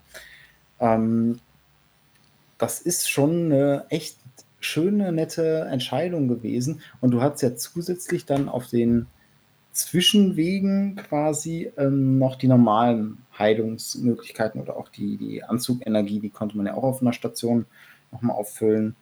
Ähm aber das war immer ja, so 'n so 'n so 'ne Erleichterung, sowas zu finden. Und da hat man sich auch immer richtig gefreut, äh, dass es da jetzt wieder eine Heilungsstation gibt, weil man dann auch so ein bisschen das Spiel austricksen konnte zumindest in der näheren Umgebung in der Regel, dass man ähm, dann zum Beispiel losgezogen ist, hat äh, die nächsten Gegner äh, platt gemacht, ist dann wieder zurückgegangen, hat sich wieder aufgefüllt und das ging halt immer bis zu einer bestimmten Grenze. Ich weiß gar nicht, wie viele Punkte diese Stationen hatten, aber die waren dann irgendwann leer. Nur bis die leer waren, konnte man das halt ganz gut ausnutzen, dass man quasi so eine Sicherheitszone einmal hatte, wo man die Vorräte auffüllt und zeitgleich aber auch eben in einem bestimmten Radius um diese Sicherheitszone nochmal eine Zone, wo das Spiel einfacher wurde, weil du halt die Möglichkeit hast, nochmal zurückzulaufen. Sind natürlich auch jetzt so, so typische Spiele gewesen, wo man schon safen konnte. Also du hattest Speicherpunkte, an die du immer mal wieder zurückspringen konntest, falls mal alles schief läuft. Ja, ähm, habe ich tatsächlich nicht immer gemacht. Also ich weiß nicht, wenn, wenn ich das gehörte irgendwie dazu. Ich meine, klar, wenn man sich in so eine so 'ne Ecke manövriert hatte und nicht mehr rauskam, ähm, dann habe ich auch neu geladen. Aber jetzt, wenn eine Begegnung irgendwie nicht so gut lief und ich es aber trotzdem irgendwie geschafft habe und jetzt nicht katastrophal mit drei Lebenspunkten, sondern, weiß ich nicht, noch mit der Hälfte der Lebensenergie oder so, dann habe ich es erstmal weiter versucht, weil mir das auch irgendwie vielleicht unterbewusst äh, war mir da meine Zeit so ein bisschen zu wertvoll für, ähm, diesen Kampf nochmal zu machen. Oder da hat, hatte ich auch einfach diesen, Perfektionismus nicht, dass ich mir gedacht habe, okay, du kannst diese Situation noch besser lösen. Ähm, ja, das, hm, schwer zu sagen, aber das war tatsächlich etwas, was mir bei den Spielen, auch bei den späteren und heutigen Spielen, selten die Spannung nimmt, dieses Speichersystem, sondern es ist doch schon so, dass wenn das Lebenssystem oder auch der Schaden oder die Spannung, wie auch immer, ähm, dazu beiträgen, dass ich nochmal immersiver in diese Situation einsteige, dass ich das dann versuche doch schon zuzulassen und nicht in die Richtung zu, gehe, äh, zu gehen, das, das Spiel perfekt zu meistern, ohne einen Treffer oder so Sachen. Mhm. Ich, ich habe hier noch ein Beispiel rausgesucht, wo wir unbedingt auch nochmal drüber sprechen müssen. Im gleichen Zeitraum äh, ist ja auch Diablo erschienen. Ja, also das ist von 97. Ich glaube, ähm, Half-Life ist ja auch so von 97, 98 irgendwann, so die Ecke, ne? Teil 1. Mhm. Und äh, die haben ja dann auch nochmal ein ganz interessantes System eingeführt. Da konntest du zwar, äh, jetzt muss ich mal überlegen, wie du das Speichersystem, wie das genau war. Ich glaube, du konntest nur immer in der Stadt speichern, oder? Irgendwie so, ne? Also nicht, ähm, nicht ja, du, du bist, also du konntest auch in dem Dungeons speichern, aber ich meine, dass du immer in der Stadt angefangen hast, wenn du geladen hast. Mhm. Ja, ich, ich bin mir jetzt nicht mehr sicher. Also ich meine irgendwie, dass das auch in der Stadt immer losging. Ne? Aber da hattest du ja äh, so ein System mit, mit, ähm, mit, mit Lebensenergie und, und Mana, was in so Glaszylindern dargestellt wurde, in Rot und in blauer Farbe. Hm. Also auch so Farbindikatoren. Also klar, Rot steht sowieso meistens irgendwie fürs Leben. Also wenn nicht gerade irgendwie eine Figur oder so als Leben angezeigt wird, ähm, dann ist irgendwie auch bei Doom rot, ne? Klar, Blut mhm. und ne? so, so alles, diese, diese ganze Kombination ist irgendwie da. Aber für Mana wurde dann auch irgendwie blau als, als äh, Referenzfarbe irgendwann mal eingeführt und akzeptiert. Und mittlerweile eben halt auch so für Energie. Ne? Blau steht ja auch irgendwie so für Energie. Also auch ganz interessant, dass das Leben und oder diese, diese ganzen typischen äh, Anzeigen auch eine gewisse Farbkodierung über die Zeit ausgemacht haben, die sich etabliert hat. Ja, das war ja bei Diablo tatsächlich, fand ich schon immer total cool, ähm, wie die das gestaltet haben. Also das ist ja nicht nur, dass es diese, diese gläsernen Kugeln waren, wo dann ähm, deine Lebensanzeige bzw. dein Mana drin war, sondern ähm, ich glaube, ab dem zweiten Teil, ich glaube, im ersten war es noch nicht so grafisch ausgereift, aber dass das wirklich auch aussieht wie eine Flüssigkeit, die da drin ist. Oder spätestens bei Diablo 3, dann sind da auch Luftblasen, die mal aufsteigen, wenn sich was verändert oder so Sachen. Ähm, und was äh, aber ich auch ganz interessant fand bei Diablo, es gab ja verschiedene Art von Heiltränken. Ähm, es gab einmal Heiltränke, die nur Leben geheilt haben. Es gab Magietränke, die haben dein Mana aufgefüllt. Und es gab Mischtränke, die haben beides aufgefüllt. Und ähm, soweit ich mich jetzt erinnern kann, war das bei den Heiltränken immer so, dass die, ich meine, nicht komplett, also die, die haben nicht sofort aufgefüllt, sondern du hast ähm, quasi in einem helleren Rot angezeigt bekommen, bis bis wohin das jetzt aufgefüllt wird und dann lief das so hoch, die Flüssigkeit. Mhm. Ähm, also wirklich wie so eine Animation ähm, indirekt, dass man da wirklich gerade Lebenssaft getrunken hat, so nach dem Motto. Und ähm, das gibt es auch bei ein, zwei anderen Spielen, dass das dann ein, ein strategisches Mittel wird. Also, dass du nicht, du trinkst den Trank und hast sofort dein Leben, was dieser Trank gibt, sondern du kriegst es über ein paar Sekunden bis dahin aufgefüllt, aber in dieser Zeit kannst du halt auch wieder neuen Schaden kriegen und dann sinkt alles. Ähm, das heißt, diese, diese Gefahr zu sterben ist, obwohl du gerade dabei bist, dich zu heilen, größer, weil du nicht sofort auf einen Schlag die Punkte kriegst, die dieser, dieser Heiltrank gibt, sondern dass so nach und nach kommt. Ja, gerade bei diesen Hack and Slay, glaube ich, ist es passiert, dass da äh, viel auch rumexperimentiert wurde. Also mir fallen jetzt einige gute Beispiele ein. Also beispielsweise Titan Quest. Ähm, ist ja jetzt auch noch nicht so alt. Äh, es hat aber diesen Effekt, also du, du nimmst quasi deinen Heiltrank, wo du eigentlich unendlich viele von kaufen kannst. Also die sind auch nicht teuer im, in dem Vergleich, was du an Gold oder so einsammelst. Also die kannst du dir locker leisten.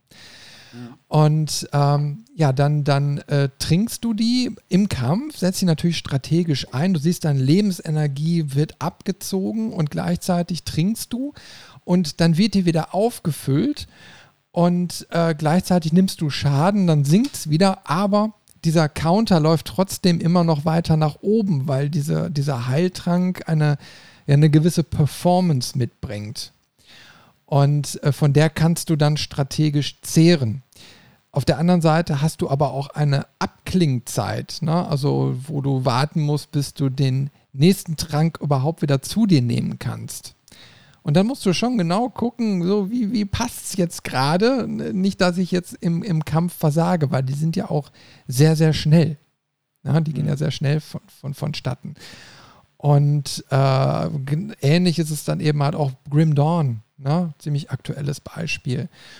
Und äh, da ist es ja auch ähnlich. Du musst, du musst mittlerweile dann eben halt auch drauf gucken. Du hast dann da noch so diese, dieses, wie heißt das denn nochmal, Lebensessenz ähm, über deinem Health-Balken quasi so drüber gelegt. Also das heißt, du nimmst Schaden und zeitversetzt mit einigen Sekunden wird über diese Lebensessenz dein Leben wieder aufgefüllt, ohne dass du einen Trank trinken musst. Und gleichzeitig äh, sinkt dann aber auch diese Lebensessenz und du hast aber zusätzlich die Möglichkeit, noch einen Heiltrank zu dir zu nehmen, der aber wiederum mit einer Abklingzeit äh, dann hinterlegt ist. Und da musst du bei hitzigen Gefechten echt genau gucken, wie, wie passt das jetzt alles. Ne? Wo, ab wann muss ich jetzt die Beine in die Hand nehmen, um da nicht umzufallen?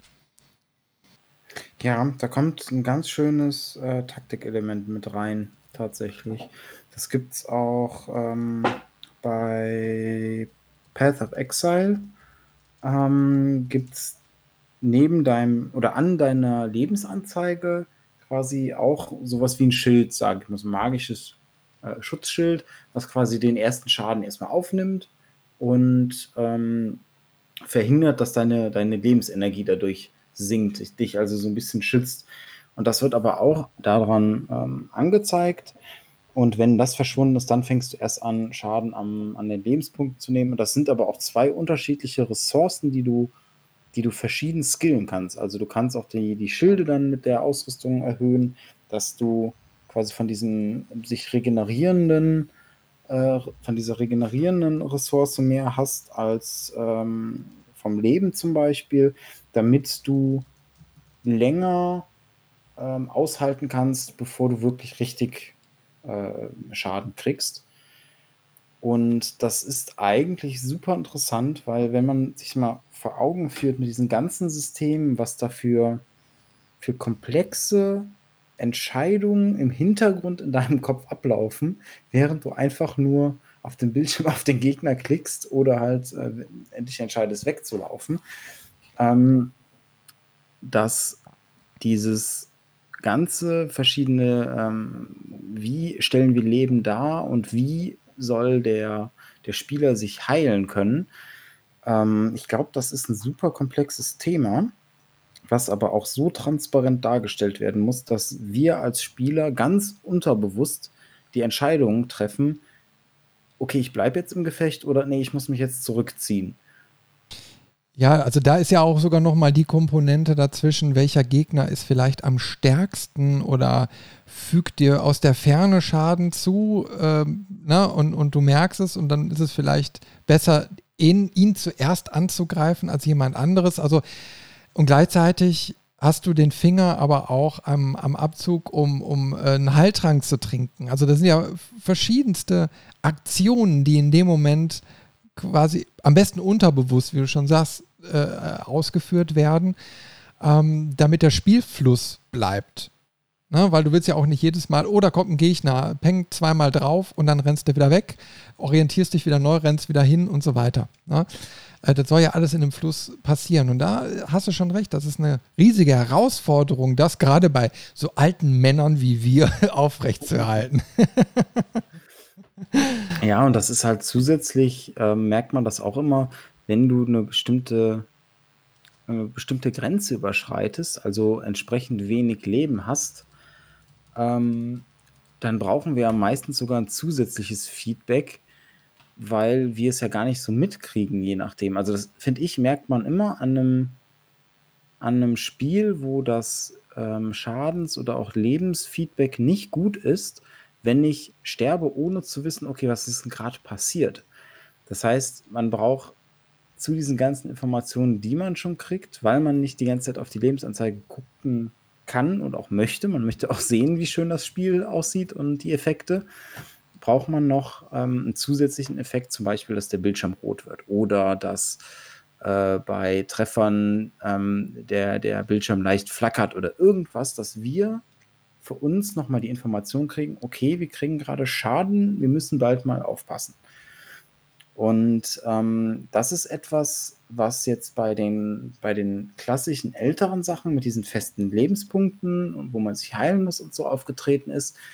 Das ist aber tatsächlich auch bei einer anderen Form des Lebens, ähm, die noch ein bisschen absurder und abstrakter ist, ähm, auch mit aufkommt. Und zwar bei der Form, dass wir scheinbar äh, eine Art Übermensch sind und uns selbst heilen, wenn wir uns nur eine Sekunde in die Ecke stellen.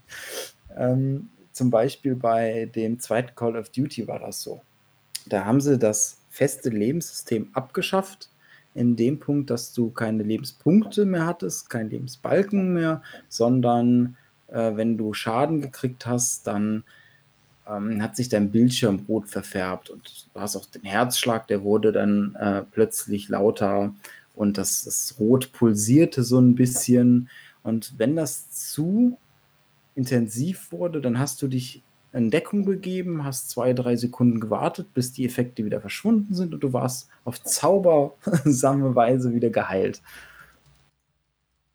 Ja, das, das, das ist dann nicht so ganz schlüssig, ne? Also wenn, gerade dann äh, so, so Schadensmodelle eine, eine wahre Rolle spielen, wie zum Beispiel bei, bei, stell dir mal vor, bei diesen ähm, Mechs, ach, wie hieß das denn nochmal? Keine Ahnung. Ne? Also, wo du so riesige Mechs oder so spielst und dann kannst du ja auch einzelne Waffenarme und so weiter abschießen. Stell dir mal vor, buff, im Spiel sind sie dann auf einmal wieder repariert, weil irgendwelche Nanitenviecher oder so da rumrennen. Ne? Also, muss ja auch alles so eine gewisse Plausibilität noch haben. Und ich glaube, wenn die Plausibilität zu weit weg ist auf einmal, dann, dann, ähm, dann wird es auch irgendwie komisch. Also ich meine jetzt, wir haben jetzt eben über Diablo und Co. gesprochen, selbst da ist es ja schon komisch, du trinkst irgendetwas und dann bist du wieder gesund. Und, und du kannst immer wieder davon trinken. Und ich meine, wir können am Tag drei, vier Liter oder so trinken, Bier vielleicht ein bisschen mehr. Ne? Und ähm, dann ist aber auch irgendwann so gut. Also da wird ja gar kein Limit gesetzt, außer vielleicht diese Abklingzeit. Aber da wird gar nicht gesagt, du kannst jetzt in einem Spielzyklus nur drei Heiltränke trinken, weil mehr verpa äh, verpackt dein Magen nicht. Mhm. Ja? Und äh, das finde ich dann eben halt so ein bisschen, ja, ja, okay, meistens schmunzelt man ja darüber. Aber trotzdem, irgendwie ist es dann auch so komisch. Also ich, ich bin, so, bin so einer, der macht sich da schon Gedanken drüber. Ja, das kommt tatsächlich immer darauf an, wie das Spiel das verpackt. Ähm, es gibt auch Hybridmodelle, also mit Call of Duty 2, was so einer der Vorreiter waren, ähm, hat auch das erste Halo das gemacht, aber nur teilweise. Bei Halo hast du quasi zwei ähm, Lebensleisten gehabt. Die eine waren deine Schilde und die waren genau diese, wie bei Call of Duty, die haben sich automatisch nach ein paar Sekunden wieder aufgefüllt und du hast deine Lebensanzeige und wenn du da Schaden genommen hast, dann ist das geblieben, bis du halt so ein Heilungspack genommen hast. Aber das waren halt so die, die großen Vertreter, die dieses System eingeführt haben. Und das hat sich ja dann auch ziemlich lang durchgezogen. Also auch das, das äh, Tomb Raider Reboot ähm, 2013, das hat das gleiche System gehabt. Das ist sogar noch ein Tick intensiver, weil du dann ab einem bestimmten Schadenswert auch sind die Farben verblasst und so Sachen. Ähm, aber im Prinzip hat sich dieses, dieses System von ich gehe in Deckung und warte, bis meine, meine Wunden sich von alleine heilen, ähm, etabliert und ist auch bei vielen Spielen zumindest genutzt worden.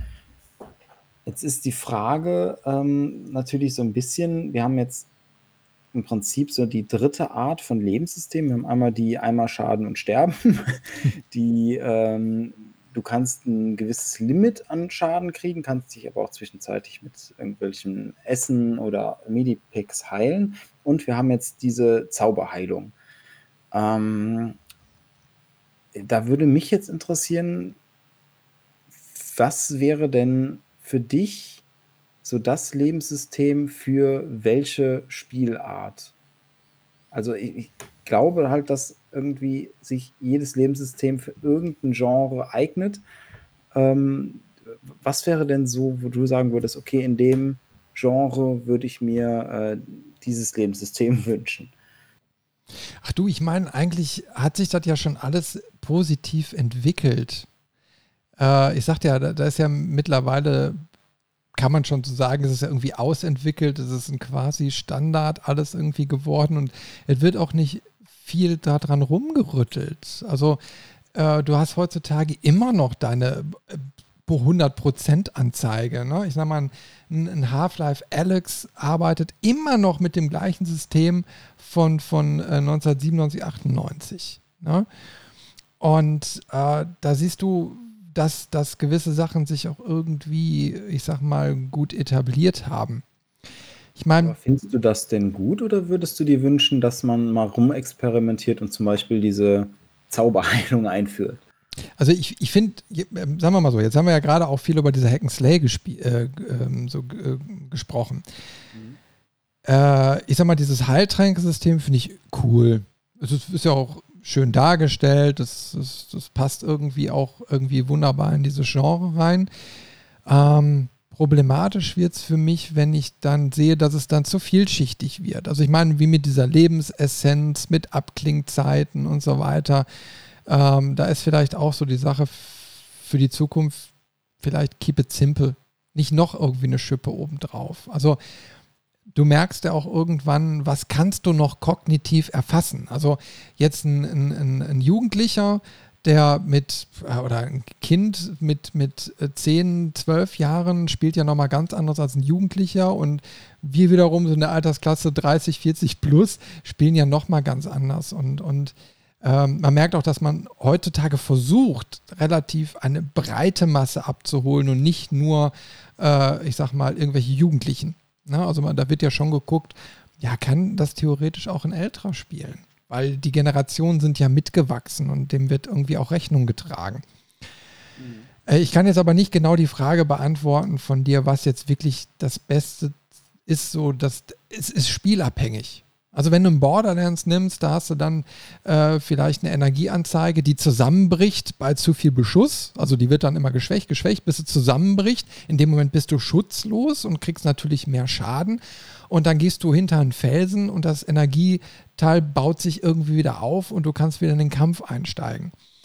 Ähm, das ist zum Beispiel so eine Sache, dass das trägt sich einfach wunderbar mit diesem schnellen Spielablauf, diesem actiongeladenen und dann hast du mal kurz eine Pause, ah, ich muss jetzt mal eben irgendwo hinter einen Felsen, ich muss mal eben kurz meine Kräfte sammeln und wap, weiter geht's. So, das passt eben halt auch. Und wenn du jetzt bei einem Hack and Slay im, im Spiel bist, da kommen auf einmal Horden von Monstern an, und dann kannst du irgendwie mit einer Tastenbelegung sagen, soll ich jetzt schnell einen Heiltrank trinken und du kannst länger in diesem Kampfgeschehen bleiben. Also das ist alles schon sehr, sehr stimmig. Und ich finde es auch interessant, dass so Indies, wie du eben schon mal gesagt hast, äh, schon wieder vermehrt auch auf so alte Lebensmuster dann gehen, wo da heißt, du hast eben nur deine drei Leben und mit denen musst du zurechtkommen, um auch mal wieder Grenzen zu setzen. Dann merkst du, eigentlich ist es eben halt äh, auf, auf das jeweilige Spiel bezogen. Ne? Also das Lebenskonzept oder Wiederbelebungskonzept oder wie auch immer muss einfach äh, das Spiel tragen können. Ja, da sprichst du schon was Gutes an. Ähm, was mir gerade auch noch eingefallen ist dabei, mh, hm, wenn man jetzt wieder in Richtung, Richtung Zelda guckt, das, das letzte Breath of the Wild hat auch eine ganz interessante Mechanik, weil da ist auch ein äh, großer Anteil an Crafting mit drin. Und ähm, über dieses Crafting kannst du halt auch viel kochen und das gibt dir dann immer nicht nur Heilung, sondern auch besondere Effekte. Das heißt, du kannst dir ähm, zum Beispiel auch Essen kochen, dass dir warm wird. Dann kannst du halt in Schneegebieten länger rumlaufen oder jetzt, was für uns ganz praktisch wäre, Essen, was dich abkühlt, damit du in der, Wur äh, in der Wüste weiterkommst. Aber, ähm, und das ist so das, wo ich jetzt ein bisschen drauf hinaus möchte, du hast halt auch die Möglichkeit, ähm, dir Essen zu kochen, was dir zusätzliches Leben gibt. Das heißt, du kannst dauerhaft, zum Beispiel, wenn du vorher zehn Herzen hast und du isst dann dein spezielles Essen, das heilt dich nicht nur, sondern es gibt dir noch vier Herzen mehr. Das heißt, du kannst vier Treffer potenziell, wenn jetzt ein Schaden äh, ein Herz ist, mehr aushalten und die bleiben so lange, bis sie quasi verbraucht sind. Die verbrauchen sich auch zuerst, aber das ist ja auch was, das hatten wir auch bei Doom kurz angesprochen, wo man quasi über 100% kriegt. So, und jetzt werden die ganzen ähm, Mathematiker aufspringen und sagen, über 100% geht nicht. Wie stellt man sich das denn vor? Weil das ist auch etwas, du hast ja auch schon gesagt, du bist jemand, der da viel darüber nachdenkt, wie viel Sinn, wie viel Logik macht das. Ähm, und da würde mich mal jetzt wirklich interessieren, wie, wie, siehst du das? Wenn man jetzt quasi über 100% Leben hat, wie kann ich mir das vorstellen? Wie, wie sieht das dann aus? Ja, das ist mathematischer Dünnschiss, ne? ja, also das sind auch so Sachen klar. Man, man weiß, warum es eben halt eingebaut ist, dass du an gewissen Stellen nochmal so richtig Gas geben kannst. Aber ich finde es dann irgendwie, also da, da, merkst du, dass dieses Prozentsystem ja nicht funktioniert. Ne? Äh, weil dann musst du eben halt noch eine Schippe drauflegen auf einen Wert, der eben halt total Käse ist. Ne? Also das funktioniert irgendwie eben halt nicht. Ähm, wenn du das jetzt logisch machen wolltest äh, und sagst, okay, ich habe einfach nie die 100% und erst mit diesen Mega-Add-ons, die ich mal sammeln kann, äh, würde ich vielleicht von, ich sage jetzt mal 80% auf die 100 dann kommen.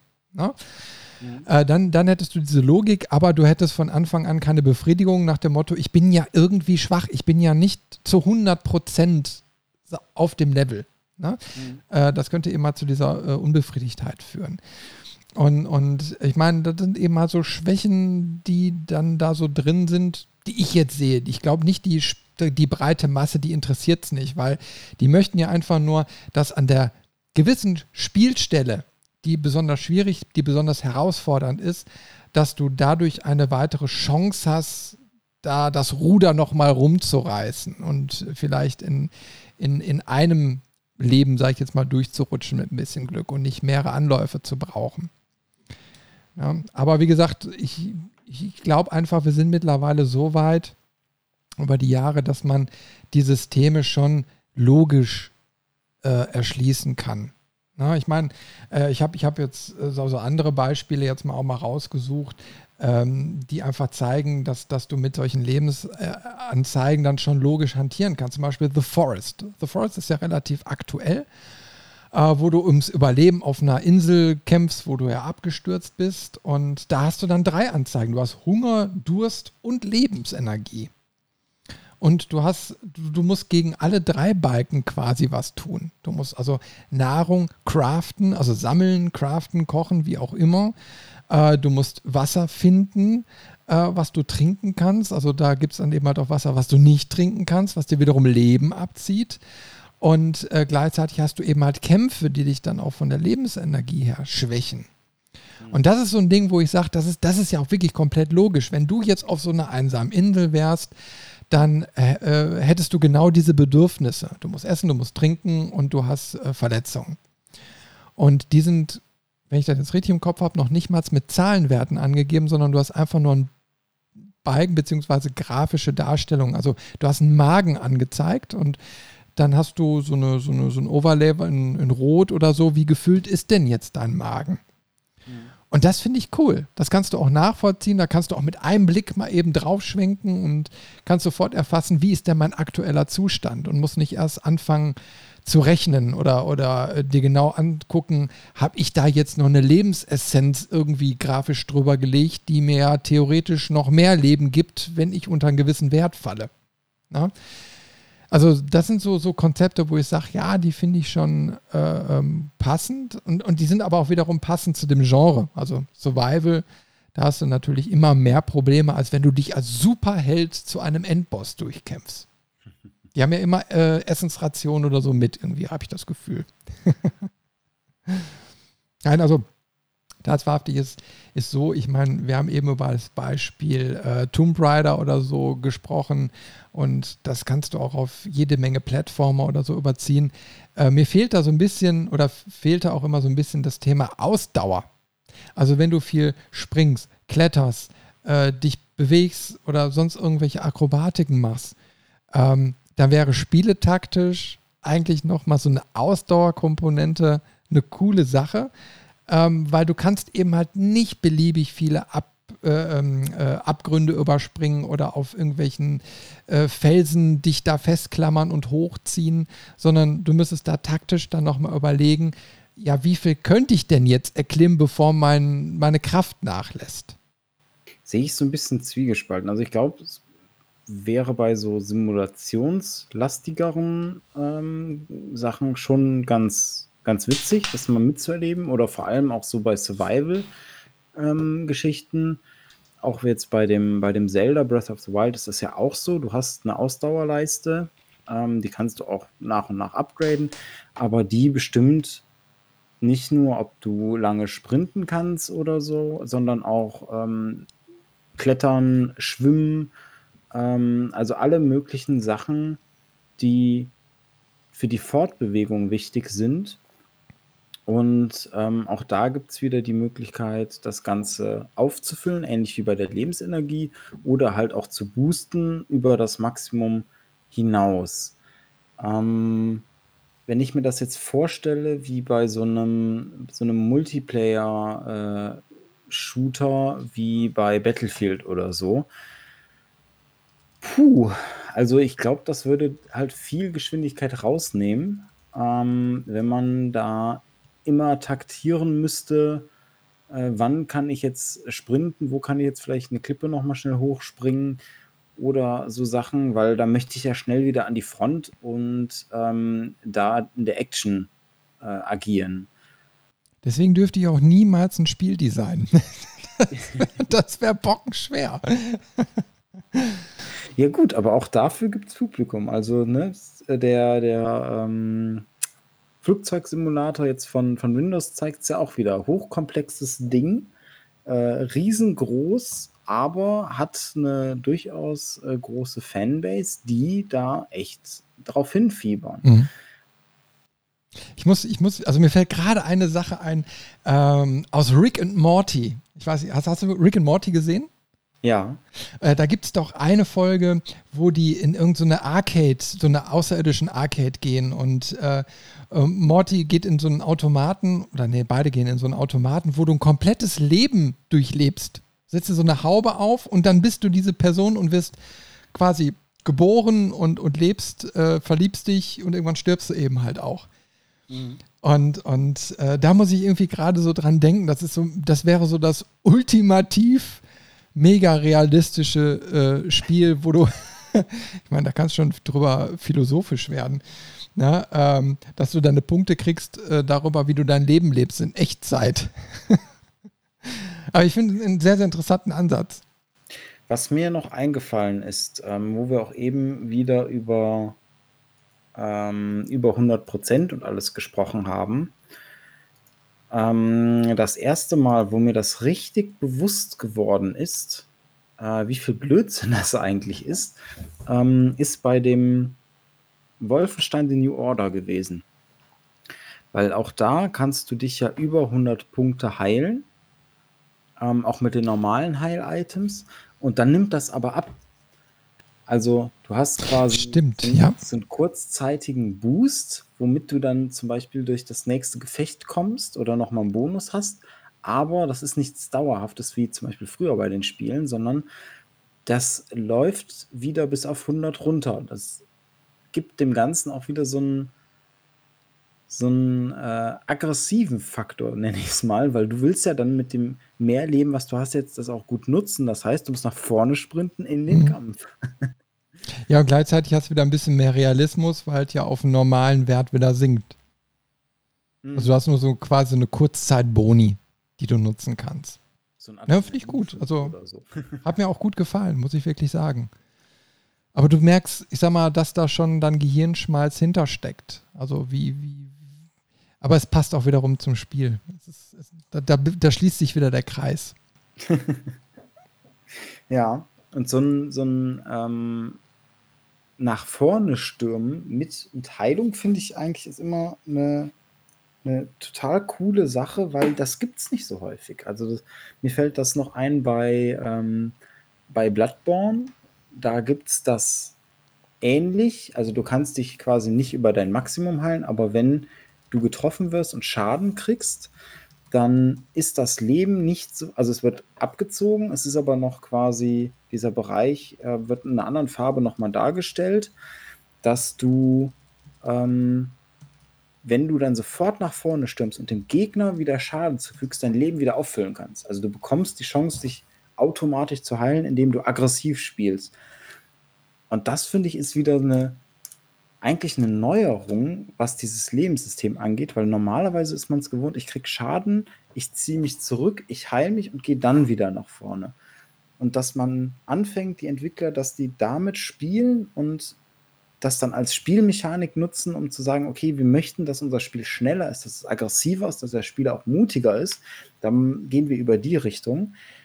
Also das ist schon echt, da haben man sich Gedanken gemacht und sich auch was getraut, irgendwie mal an dieser etablierten Formel seit, was weiß ich, wie alt das mit dem Lebenspunktesystem ist, ähm, mal was, was anders zu machen. Ich habe da gerade was im Kopf, ich kann das aber nicht an einem Spiel festmachen, aber ähm, irgendwie schwebt mir da was vor, dass es irgendwo mal eine Mechanik gab, äh, je, je, saurer dein Charakter wurde, hat das dann irgendwann in Wut entladen. Und, und dann hast du besonders viel Schaden für einen gewissen Zeitraum gemacht. Ich weiß jetzt aber nicht mehr, in welchem Zusammenhang das war. Das ist mir nur irgendwie gerade so in den Kopf reingeschossen. Aber finde ich auch, ist ein cooles System, ähm, was ja dann auch so ein bisschen Progressivität hat. Ne? Also da du, du bist in Kämpfen, du gehst nach vorne, du, bist aggressiv, ne? du machst vielleicht viel Damage oder so und dann passiert irgendwas, was deinen Charakter dazu veranlässt, dann nochmal irgendwelche Reserven locker zu machen und nochmal richtig zuzuschlagen. Mhm. Äh, ist keine Ahnung, was danach dann passiert. Normalerweise müsstest du dann so ein Loch reinfallen und besonders angreifbar sein, aber das weiß ich jetzt wirklich nicht. Ne? Aber es äh, ist natürlich auch so ein System, äh, was irgendwie cool ist, ne? was sich dann wunderbar ins Spielgefühl einfügt, wenn, wenn das eben halt so ein, so ein Spiel ist, was es trägt. Kenne ich nur, nur indirekt ähm, bei den neueren Doom-Spielen. Da ist ja auch quasi mit der Lebensanzeige getrickst worden. Ähm, also dieser, dieser 100% sind gar nicht gleichmäßig aufgeteilt, sondern die, ich sag mal, die letzten 30 Prozent sind eigentlich in Wirklichkeit 50 Prozent oder so. Ähm, das heißt, den, den, ersten Schaden kriegst du relativ schnell, dass dein Leben sinkt. Und dann so die, die, die letzten Fitzel beim Kampf ums Überleben. Da hast du dann doch mehr Reserven, als man meint, und zwar mit voller Absicht, weil man genau diesen Effekt haben will, so, oh Gott, ich muss jetzt um mein Leben kämpfen, ich muss jetzt schnell und irgendwie reagieren. Und so in, diese animalische Haltung schon fast reingeht. Ähm, und das ist auch wieder eine Sache, die ja auch direkt mit dem, mit dem Lebenssystem in dem Sinne zu tun hat. Wie zeige ich dem Spieler, ähm, wie viel Leben er noch hat? Und da verarschen sie dich ja eigentlich streng genommen, was dem Spiel und dir und deinem Spielspaß aber gut tut. ja, natürlich. Ich meine, äh, verarschen gehört sowieso mal ein bisschen dazu, ne? ähm, ja, wie gesagt, der Spielspaß, der, der steht ja quasi über allem. Und ich meine, deswegen sehen wir, glaube ich, auch so, äh, so wenig oder so gut wie gar nicht mehr überhaupt nur noch den Game Over. Ich meine, wo hast es denn noch? Na, ich meine, normalerweise ist es doch so, du kriegst zwar gezeigt, du hast jetzt dein Leben verloren, jetzt ist hier Schluss, du hast deinen letzten Kampf, na, hast du dann irgendwie dann doch nicht gepackt. Äh, aber was passiert? Du wirst an irgendeinen Wegpunkt zurückgesetzt, an, im schlimmsten Fall an den Levelanfang. Ähm, aber äh, das war es dann auch mit der Bestrafung. Und, und äh, bei, bei diesen Hack-and-Slay-Dingern ist es dann meistens noch so, dass du dann zwar auch eine gewisse Erfahrung verlierst, die kannst du dann aber auf dem Schlachtfeld, wenn du an die Stelle wieder kommst, wieder einsammeln zu einem größeren Prozentsatz. Ne?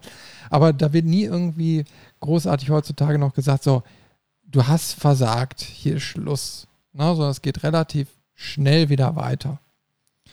Und ähm, das ist, finde ich, auch ganz gut mittlerweile so. Ich meine, da habe ich ja schon gesagt, mich würde es sonst irgendwie frustrieren.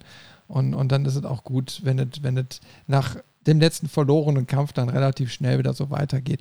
Ich habe jetzt aber ein Beispiel, so ein modernes, wo ich sage, boah, das nervt mich. Ähm, das ist jetzt Sea of Thieves, ne? Ja. Äh, was wir so aktuell dann auch mal äh, zocken und streamen. Und da hast du dann auch so eine Lebensanzeige und äh, durch Kämpfe und so weiter geht die eben halt runter und du kannst dann futtern dagegen. Eine Banane, eine Kokosnuss und so. Und dann füllt sich das wieder so auf. Und je nachdem, was du isst, da kriegst du dann auch mehr drauf. Und wenn du dann aber stirbst, dann wirst du zu einem Geist. Und dann musst du eine gewisse Zeit lang warten. Das wird dir aber nicht angezeigt, wie lange du warten musst, sondern du bist auf einmal auf einem Geisterschiff als Geist und dann kannst du zu so einer, äh, ja, zur, zur Kajüte des Captains laufen, sage ich jetzt mal, kann man sich so vorstellen, stehst du vor einer verschlossenen Tür und diese Tür öffnet sich irgendwann und du kannst wieder zum Spiel zurück und kommst dann, sobald, solange dein Team oder Teamkamerade noch lebt, kommst du wieder in die Nähe zurück. Mhm. Das ist alles gut. Es dauert nur arschlange. Und du hast auch lange Ladezeiten. Und, das ist wieder so ein Ding, wo ich sage, ja, das ist ja eigentlich cool, dass du wieder zurückkommst, dass, dass, dass du so ein, so ein Lebenssystem hast, was irgendwie auch einfach ist, was den Spielfluss eigentlich nicht sehr stark unterbricht. Das ist ähm, sehr schnell zu erfassen, weil du bekommst bei dem Spiel auch nichts erklärt. Das ist, das ist auch wieder so, ein, so, ein, äh, so eine Neuerung, wo man sagt, das Spiel ist sehr umfangreich, aber du kriegst kein Tutorial, kein nix so richtig. Also die meisten Funktionen lernst du erst im Laufe des Spiels durch Zufall irgendwie kennen. Mhm. Und so ist es eben halt auch bei dem, bei dem Sterben und, und da hast du aber eben halt diese langen Wartezeiten, äh, durch, allein schon durch das Laden. Und das nervt. Das ist so, so äh, wo du sagst, das passt heutzutage nicht mehr. Das muss schneller gehen. Man ist, es, ja. man ist einfach verwöhnt. Ne? Also die, alle anderen Spiele zeigen ja, es geht schneller. Du stirbst, und eine Sekunde oder zwei später stehst du irgendwo wieder auf dem Schlachtfeld und es kann weitergehen. Ja, das erinnert mich so ein bisschen an meine World of Warcraft-Erfahrung, wo du ja auch, wenn du stirbst, ähm, irgendwie, du kannst dich an den letzten, an irgendeinen letzten Schrein äh, wiederbeleben lassen. So, das kostet aber, äh, meine ich, Gold oder so. Oder du kannst halt, ähm, ohne irgendwelche Mali zu kriegen, ähm, als Geist von dem Schrein zu deiner Leiche laufen und dich dann quasi da wiederbeleben. Mhm. Ähm, aber du musst halt diese ganze Strecke dahin laufen. Uah, da habe ich nicht mehr die Totale. Bestrafung. genau. Was mir aber auch noch eingefallen ist, wo du eben meintest, mit ähm, so eine richtige Bestrafung gibt es gar nicht mehr. Ähm, aktuell spiele ich äh, Ghost of Tsushima. Ist ja ganz frisch rausgekommen und da gibt es eine ganz witzige Mechanik, wenn du besiegt wirst. Also du stirbst recht schnell tatsächlich. Ähm, und oft? Aber ja, wenn du dich, wenn du dich doof anstellst, ja. also du musst schon gucken. Also das haben sie echt cool gemacht, dass du da so eine so eine ähm, so ein Gefühl dafür kriegst, dass die Mongolen, die da äh, die Invasoren sind, wirklich eine Übermacht sind und du schon irgendwie zusehen musst, dich schlau anzustellen. Ähm, aber da ist es so, da habe ich am Anfang noch gar nicht verstanden, warum das so ist. Wenn du dann stirbst, dann liegst du quasi auf dem Boden und du bewegst dich noch und du wimmerst und hältst die Wunden und so. Und, und dann kommt der Gegner ganz langsam zu dir hin und gibt dir dann den Gnadenstoß. Also ne, geht, kniet sich wirklich vor dich hin zum Beispiel, legt dir das Schwert an den Hals und dann wird nochmal ein finaler Schnitt und erst dann bist du tot. Und ähm, ich habe recht lang nicht verstanden, warum. Und jetzt, wo sich das, das Level, äh, das, das Skillsystem so ein bisschen öffnet, sehe ich plötzlich warum. Weil es gibt einen Skill, wo du genau in diesem Status nochmal dich aufrappeln kannst und dann quasi wiederbelebt wirst. Du brauchst dafür eine andere Ressource, äh, Entschlossenheit heißt die. Und das ist aber quasi so eine Möglichkeit auf eine zweite Chance nochmal, ähm, was völlig ad absurdum geht. Ähm, aber das ist bei dem Heilsystem bei, bei Ghost of Tsushima sowieso so, weil wenn er sich heilt, dann haut er sich kurz mit der Faust auf die Brust und dann ist wieder alles gut. so nach dem Motto, ein Samurai kennt keinen Schmerz. Ähm, aber das ist eine Mechanik, das finde ich irgendwie auch cool, dass du, du merkst, so, ah, okay, der Kampf lief nicht gut, du bist jetzt gestorben und hast aber damit nochmal die Möglichkeit, okay, jetzt an dieser Stelle, in dieser Sekunde mit den gleichen Voraussetzungen habe ich jetzt nochmal eine zweite Chance, kann das Ganze nochmal angehen und erst dann, wenn ich die auch vermurkst habe, muss ich quasi zum nächsten Checkpoint und das Ganze nochmal neu machen. Ja, also haben sie ja für das Spiel als solches dann auch wieder eine interessante Mechanik entwickelt. Mhm, genau, du, du hast halt auch nicht mehr so die Härte einer Bestrafung da drin. Also es gibt durchaus heute auch noch Spiele, die dich dafür bestrafen. Ähm, Dark Souls 2 war so ein super Beispiel dafür. Das haben sie aber auch dann beim Nachfolge Dark Souls 3 wieder rausgepatcht. Da konntest du oder hast du mit jedem Tod ein Stück deiner maximalen Energie verloren. Das ging bis auf 50 Prozent runter. Ach du Scheiße. Und äh, es gab Gegenstände mit, da, da hat es aber auch nicht unendlich von. Wenn du die benutzt hast, dann hast du das wieder auf 100 Prozent aufgefüllt. Aber da hat jeder Tod wirklich wehgetan.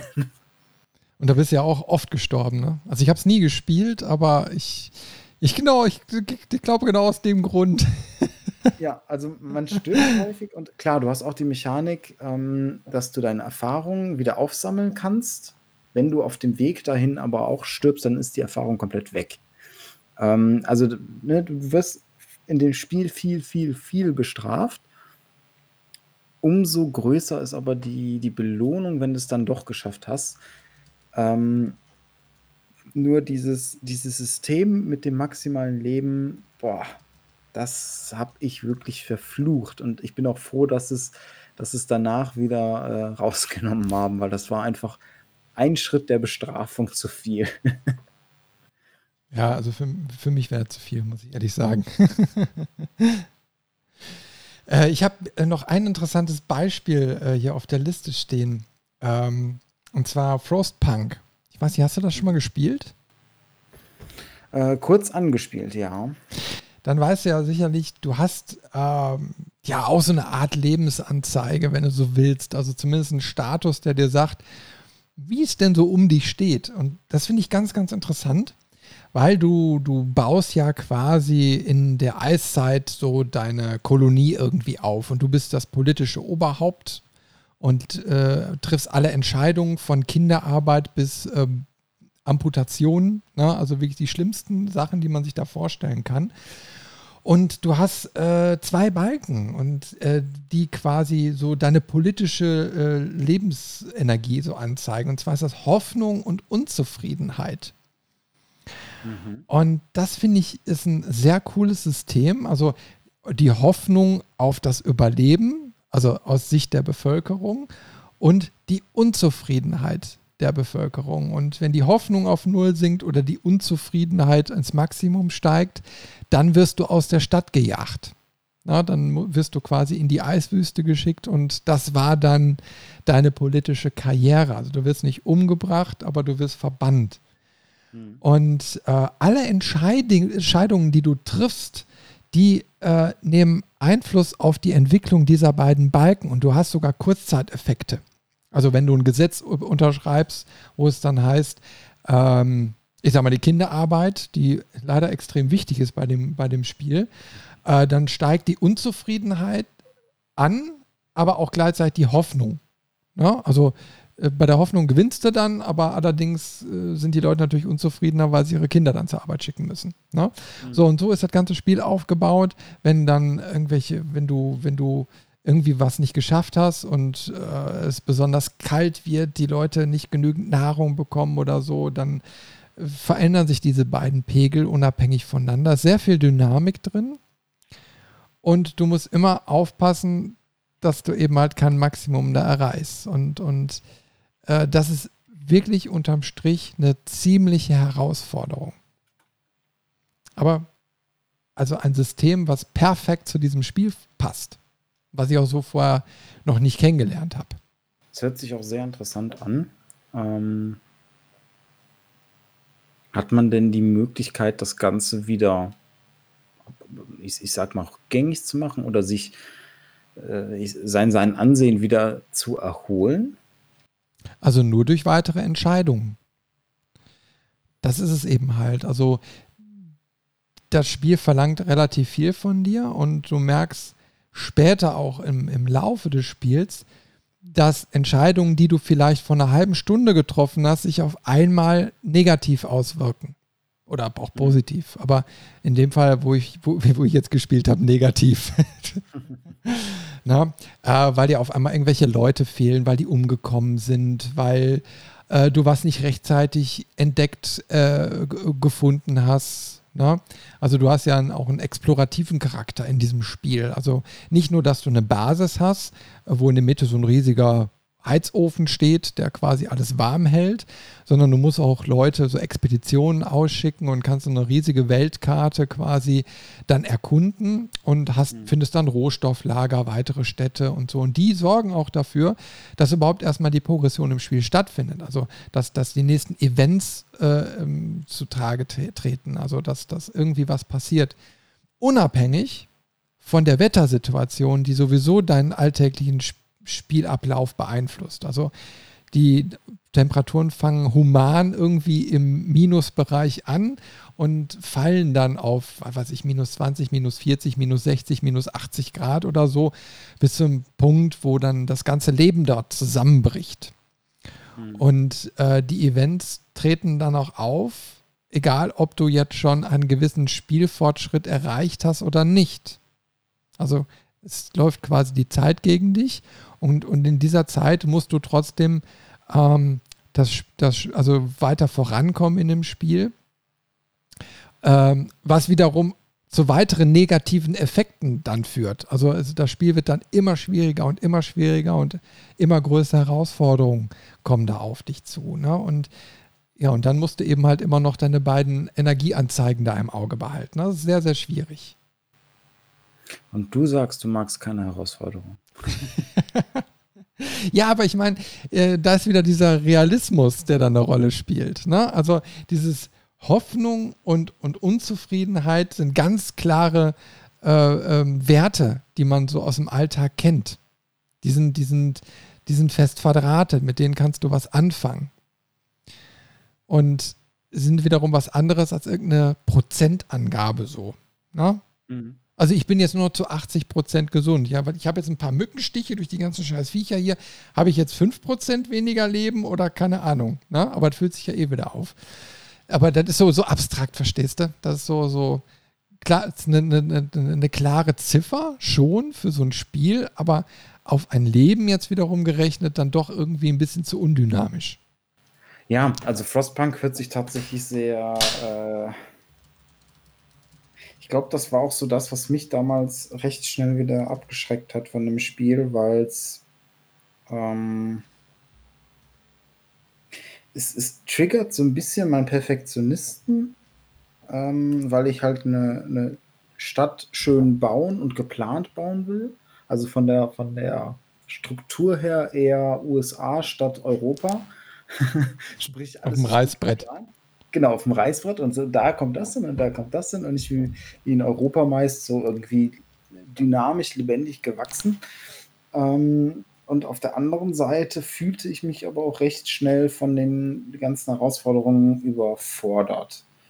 Ähm, Habe ich aber auch tatsächlich gar nicht so, so wahrgenommen oder bin auf die Idee gekommen, dass das natürlich auch was mit, mit einem Lebenssystem so ein bisschen zu tun hat, weil du ja dann in die Kälte geschickt wirst und dann ist vorbei. Also ist eigentlich ein sehr interessanter Ansatz, ein sehr interessantes Beispiel auch.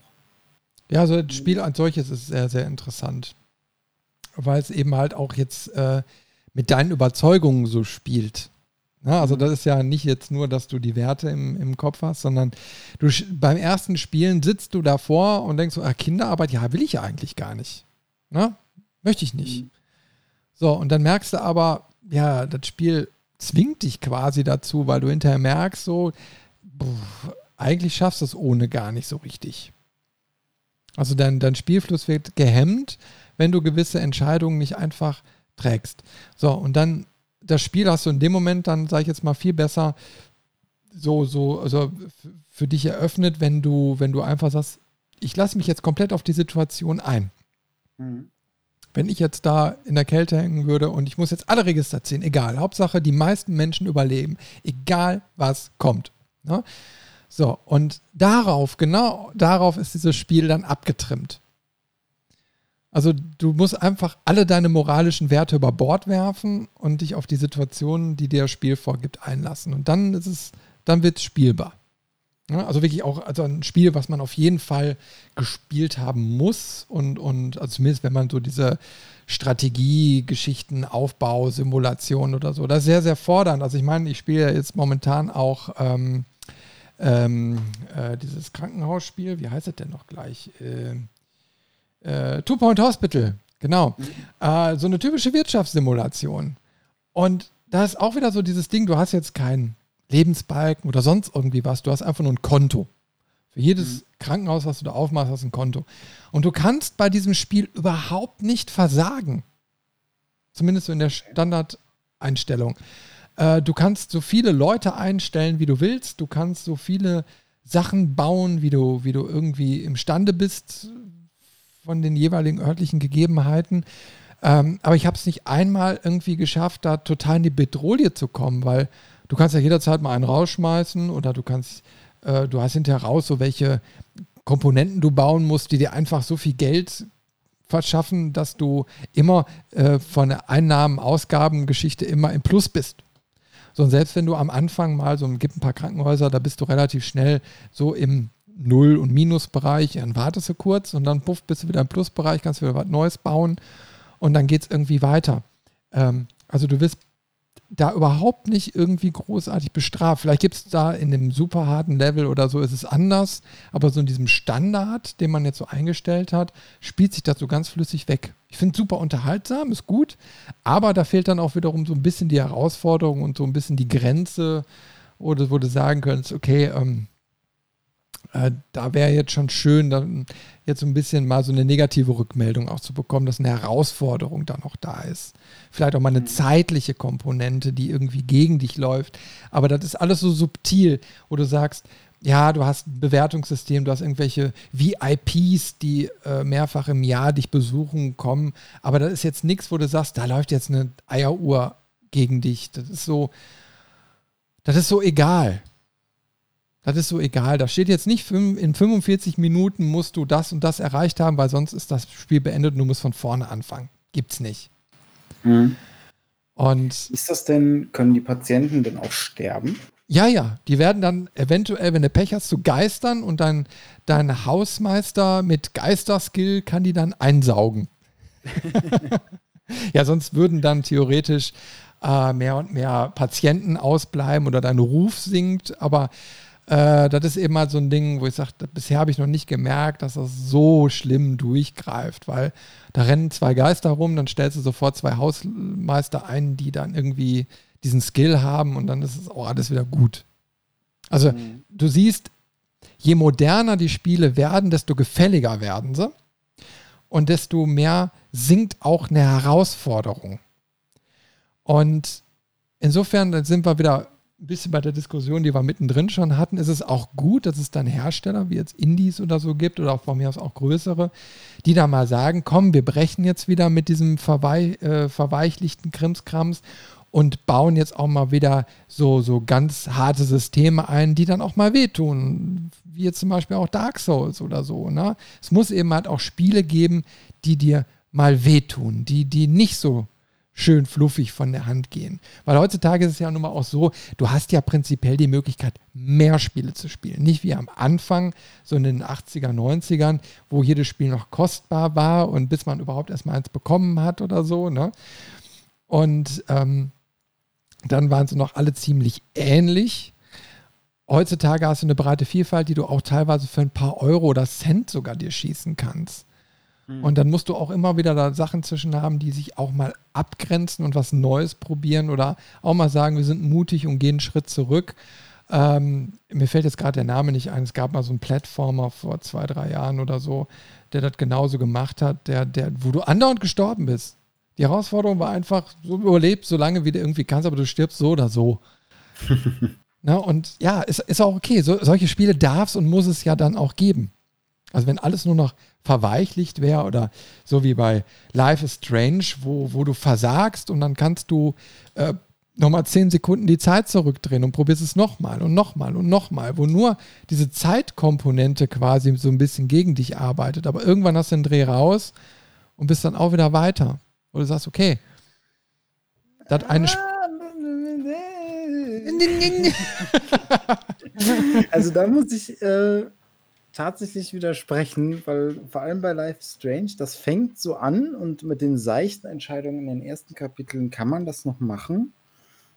Aber das, was da halt so raffiniert gemacht ist, ist die lang- und mittelfristigen Entscheidungen, die dann irgendwann ein Kapitel später oder irgendwas kommen.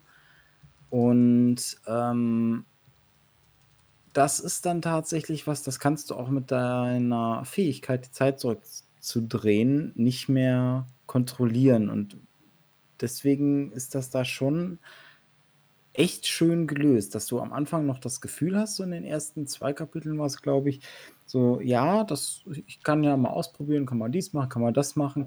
Und spätestens ab dem dritten Kapitel, wenn du dann merkst, welche konse langfristigen Konsequenzen deine Entscheidung aus den ersten Kapiteln hast, dann merkst du so, oh, ist, ist, ist doch nicht mehr so seicht. Aber was passiert denn dann? Ähm, äh, das möchte ich jetzt ungern aus Spoilergründen nennen, aber das kann zum Beispiel entscheiden, welcher Charakter überlebt oder welcher nicht. Und das ist wirklich teilweise anhand von, von Entscheidungen, die du in den ersten ein, zwei Kapiteln machst, die da noch wie so ein Nebensatz wirkten. Und das ist später aber dann in einer Situation die Entscheidung über Leben und Tod von einem Charakter zum Beispiel. Ja, okay, aber. Halt erst wenn du in diese Situation selber bist. aber da ist ja auch wiederum interessant, das ist ja nun mal so ein, so ein, so ein Episodenformat, ne? wo du dann, ich weiß jetzt nicht, wie viele Teile jetzt Life is Strange hatte, drei, vier, fünf. Ähm, fünf Episoden. Fünf, ne? Ja, so, wo, wo sich dann quasi so eine Mechanik dann auch stringent durch alle Teile durchzieht. Ne? Also nicht, dass die jetzt sich nochmal verändert, äh, sondern die bleibt gleich und quasi du kriegst ja nur die Story dann so in verschiedenen Häppchen, aber schon nicht, denke ich mal, wie kleinen Teilen oder so dann präsentiert. Aber diese Mechanik bleibt, mit der du dich dann eben mal auseinandersetzen musst. Genau, von, so von der Grundmechanik her bleibt es gleich, aber die Einsatzmöglichkeit oder auch die, die Umgebung ist quasi das, was da dann, ähm, das ist, wo Veränderungen entstehen, ähm, Limitierungen oder halt auch Herausforderungen. Das ist so ein bisschen, kann man sich das vorstellen, wie bei Prince of Persia, Sense of Times. Auch schon älter das Spiel, aber da gab es ja auch die Mechanik, dass du auch, ich glaube, die letzten drei, vier, fünf Sekunden zurückspulen konntest. Habe ich nur gelesen, nicht selbst gespielt. Also ich kann es nur empfehlen. Es ist echt ein cooles Spiel. Es ist sogar heute noch ein echt cooles Spiel, weil es schöne Kletter- und Parcours-Elemente auch hat und auch vom, vom Gameplay an sich nicht so schlecht gealtert ist. Ähm, aber da hast du halt auch die Möglichkeit, so die letzten Sekunden zurückzuspulen und dann zum Beispiel einen verpatzten Sprung nochmal neu zu machen. Aber wirklich nur ein sehr kleines Zeitfenster. Also alles, was darüber hinausging oder wenn du dich irgendwie in eine Ecke manövriert hattest und genau weiß ich nicht, die, die Zeit nur so weit zurückspringen konntest, bis an den Punkt, wo du gerade vom Boden abgehoben bist, dann hattest du halt auch keine Chance mehr, das zu korrigieren. Und so kann man sich das ein bisschen bei Life is Strange auch vorstellen. So, man kann das ganz gut nutzen, am Anfang mehr als später. Ähm, aber es rettet einen nicht vor den ganzen Konsequenzen und auch äh, den, den Entscheidungen, die man da ähm, treffen muss. Was mir noch eingefallen ist als ein recht gutes Beispiel für so ein ja, kleineres Indie, äh, einen kleineren Indie-Titel, der nochmal ganz zu den Wurzeln zurück ist, ähm, den ich aber sehr genossen habe, ist Hotline Miami. Ja, ja, habe ich mal angespielt. Bock schwer, das Ding, weil du halt, du, du hältst einen Treffer aus. Du wirst einmal getroffen, dann ist vorbei. Und ähm, machte tierisch Spaß bis auf die letzte Mission. Also der Endboss, der war die Hölle. Aber ich habe dann wirklich, ich glaube, ich habe da nur an dem Endboss irgendwie fast zwei Stunden gesessen ähm, und geflucht ohne Ende. Ich war so froh, wo ich es mal irgendwann geschafft hatte. Aber ähm, bis dahin war das eine echt coole Abwechslung, weil man kannte es nicht mehr so und Hotline Miami war ja dann komplett auf diese Mechanik getrimmt. Der Soundtrack war treibend und äh, hatte einen coolen Beat, der das untermalt hat. Das Gameplay war schnell. Du musstest im Prinzip mehr reagieren als irgendwie planen. Und das Ganze zielte genau auf diese Mechanik an, ab und ähm, hat das auch dann echt cool gemacht. Und was dazu kam, und das ist, glaube ich, so einer der, der wichtigeren Faktoren, das Spiel ist halt nicht unendlich lang. Wenn das jetzt so ein 20, 30, 40 oder 100 Stunden Spiel wäre, boah, nee, nie im Leben. Aber weil es halt so ein, so ein kurzes, kompaktes Spiel, intensive Erfahrung mit einer, mit einer alten äh, Retro-Lebensmechanik, da war das echt cool. Und deswegen finde ich das auch so gut, dass es immer mehr Indie-Teams gibt, die mal was probieren und die vielleicht auch mal einfach einen alten Trend wieder aufgreifen und äh, das in die neue Welt interpretieren quasi. Ja, also du merkst da eben halt, da ist äh, Dynamik drin und, und äh, äh, da wird immer mal experimentiert. Ja, ich meine, äh, auch so, so, ich sag mal, gewisse Werte können ja auch mal variieren. Das muss ja nicht nur ein Leben sein, das kann ja auch mal Luft sein oder so. Ja, die geht die Luft aus, weil du bist im Vakuum unterwegs. Ich habe da zum Beispiel Breath Edge sehr geiles Spiel. Ne? Also jeder, der es noch nicht kennt, ist, es ist leider noch im Early Access. Es ist irgendwie, glaube ich, eine russische Entwicklung oder so. Äh, ich liebe dieses Spiel. Ich hoffe, dass es irgendwann fertiggestellt wird und man das wirklich in seiner Gänze erleben kann. Ähm, aber da, da, ist man quasi so im Weltall ja gestrandet, wenn man so möchte. Das Raumschiff hatte einen Unfall und du fängst erstmal in deiner Überlebenskapsel irgendwie so an mit ein paar Sekunden, die du dich immer im Weltall rumtreiben kannst. Da musst du ganz viele Ressourcen sammeln und craften und so, äh, bis du dann ein bisschen, ein bisschen mehr Sauerstoff und so weiter bekommst. Und das eben halt Sauerstoff und Zeit eben halt diese Limitierung. Äh, macht super viel Spaß, weil auch ganz viel Witz noch in dem Spiel drin ist. Ich finde es wirklich geil. Ne? Ähm, also wie gesagt, das, das muss sich jeder mal so auf den Wunschzettel schreiben. Die ersten Level kann man schon anspielen. naja, aber wie gesagt, ich bin, ich bin mal gespannt, wie sich das so die nächsten Jahre so entwickeln wird. Aber du merkst ja, die großen AAA-Dinger, da tut sich ja nicht viel. Da wird nicht viel rumexperimentiert. Du stoßt, stößt da immer wieder auf die gleichen Mechaniken. Und da müssen erst kleinere oder so kommen, die da mal sagen: so, hey, wir machen es jetzt mal komplett anders. Ja, das stimmt leider und da habe ich auch ein gutes Beispiel und zwar Fallout. Ähm Aber die sind ja nicht von klein.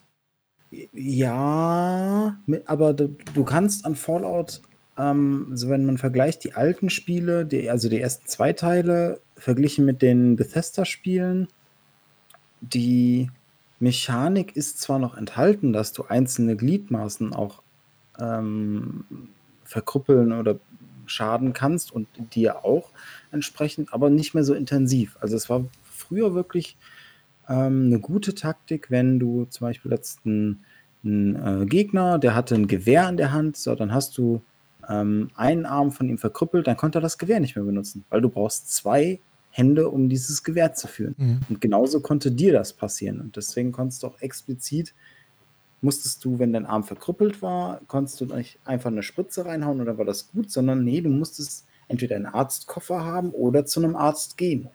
Ähm, die Mechanik gibt es in den neuen Fallouts auch, die gehen da aber so dermaßen unter ähm, und haben da eigentlich auch keine Relevanz. Also wenn, wenn ein Arm verkrüppelt wird, dann ist das eigentlich nicht so tragisch. Dann ist, die Waffe ein bisschen unpräzise, aber du kannst noch alles benutzen. Wenn ein Bein verkrüppelt ist, ja gut, dann läufst du ein bisschen langsamer. Also sie haben das wirklich, was du gerade sagst, mhm.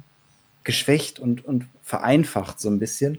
Da würde ich mir auch wieder wünschen, dass sie nochmal den Mut finden würden, das wieder back to the roots, wieder ein bisschen ähm, realistischer und auch ein bisschen anspruchsvoller damit zu machen.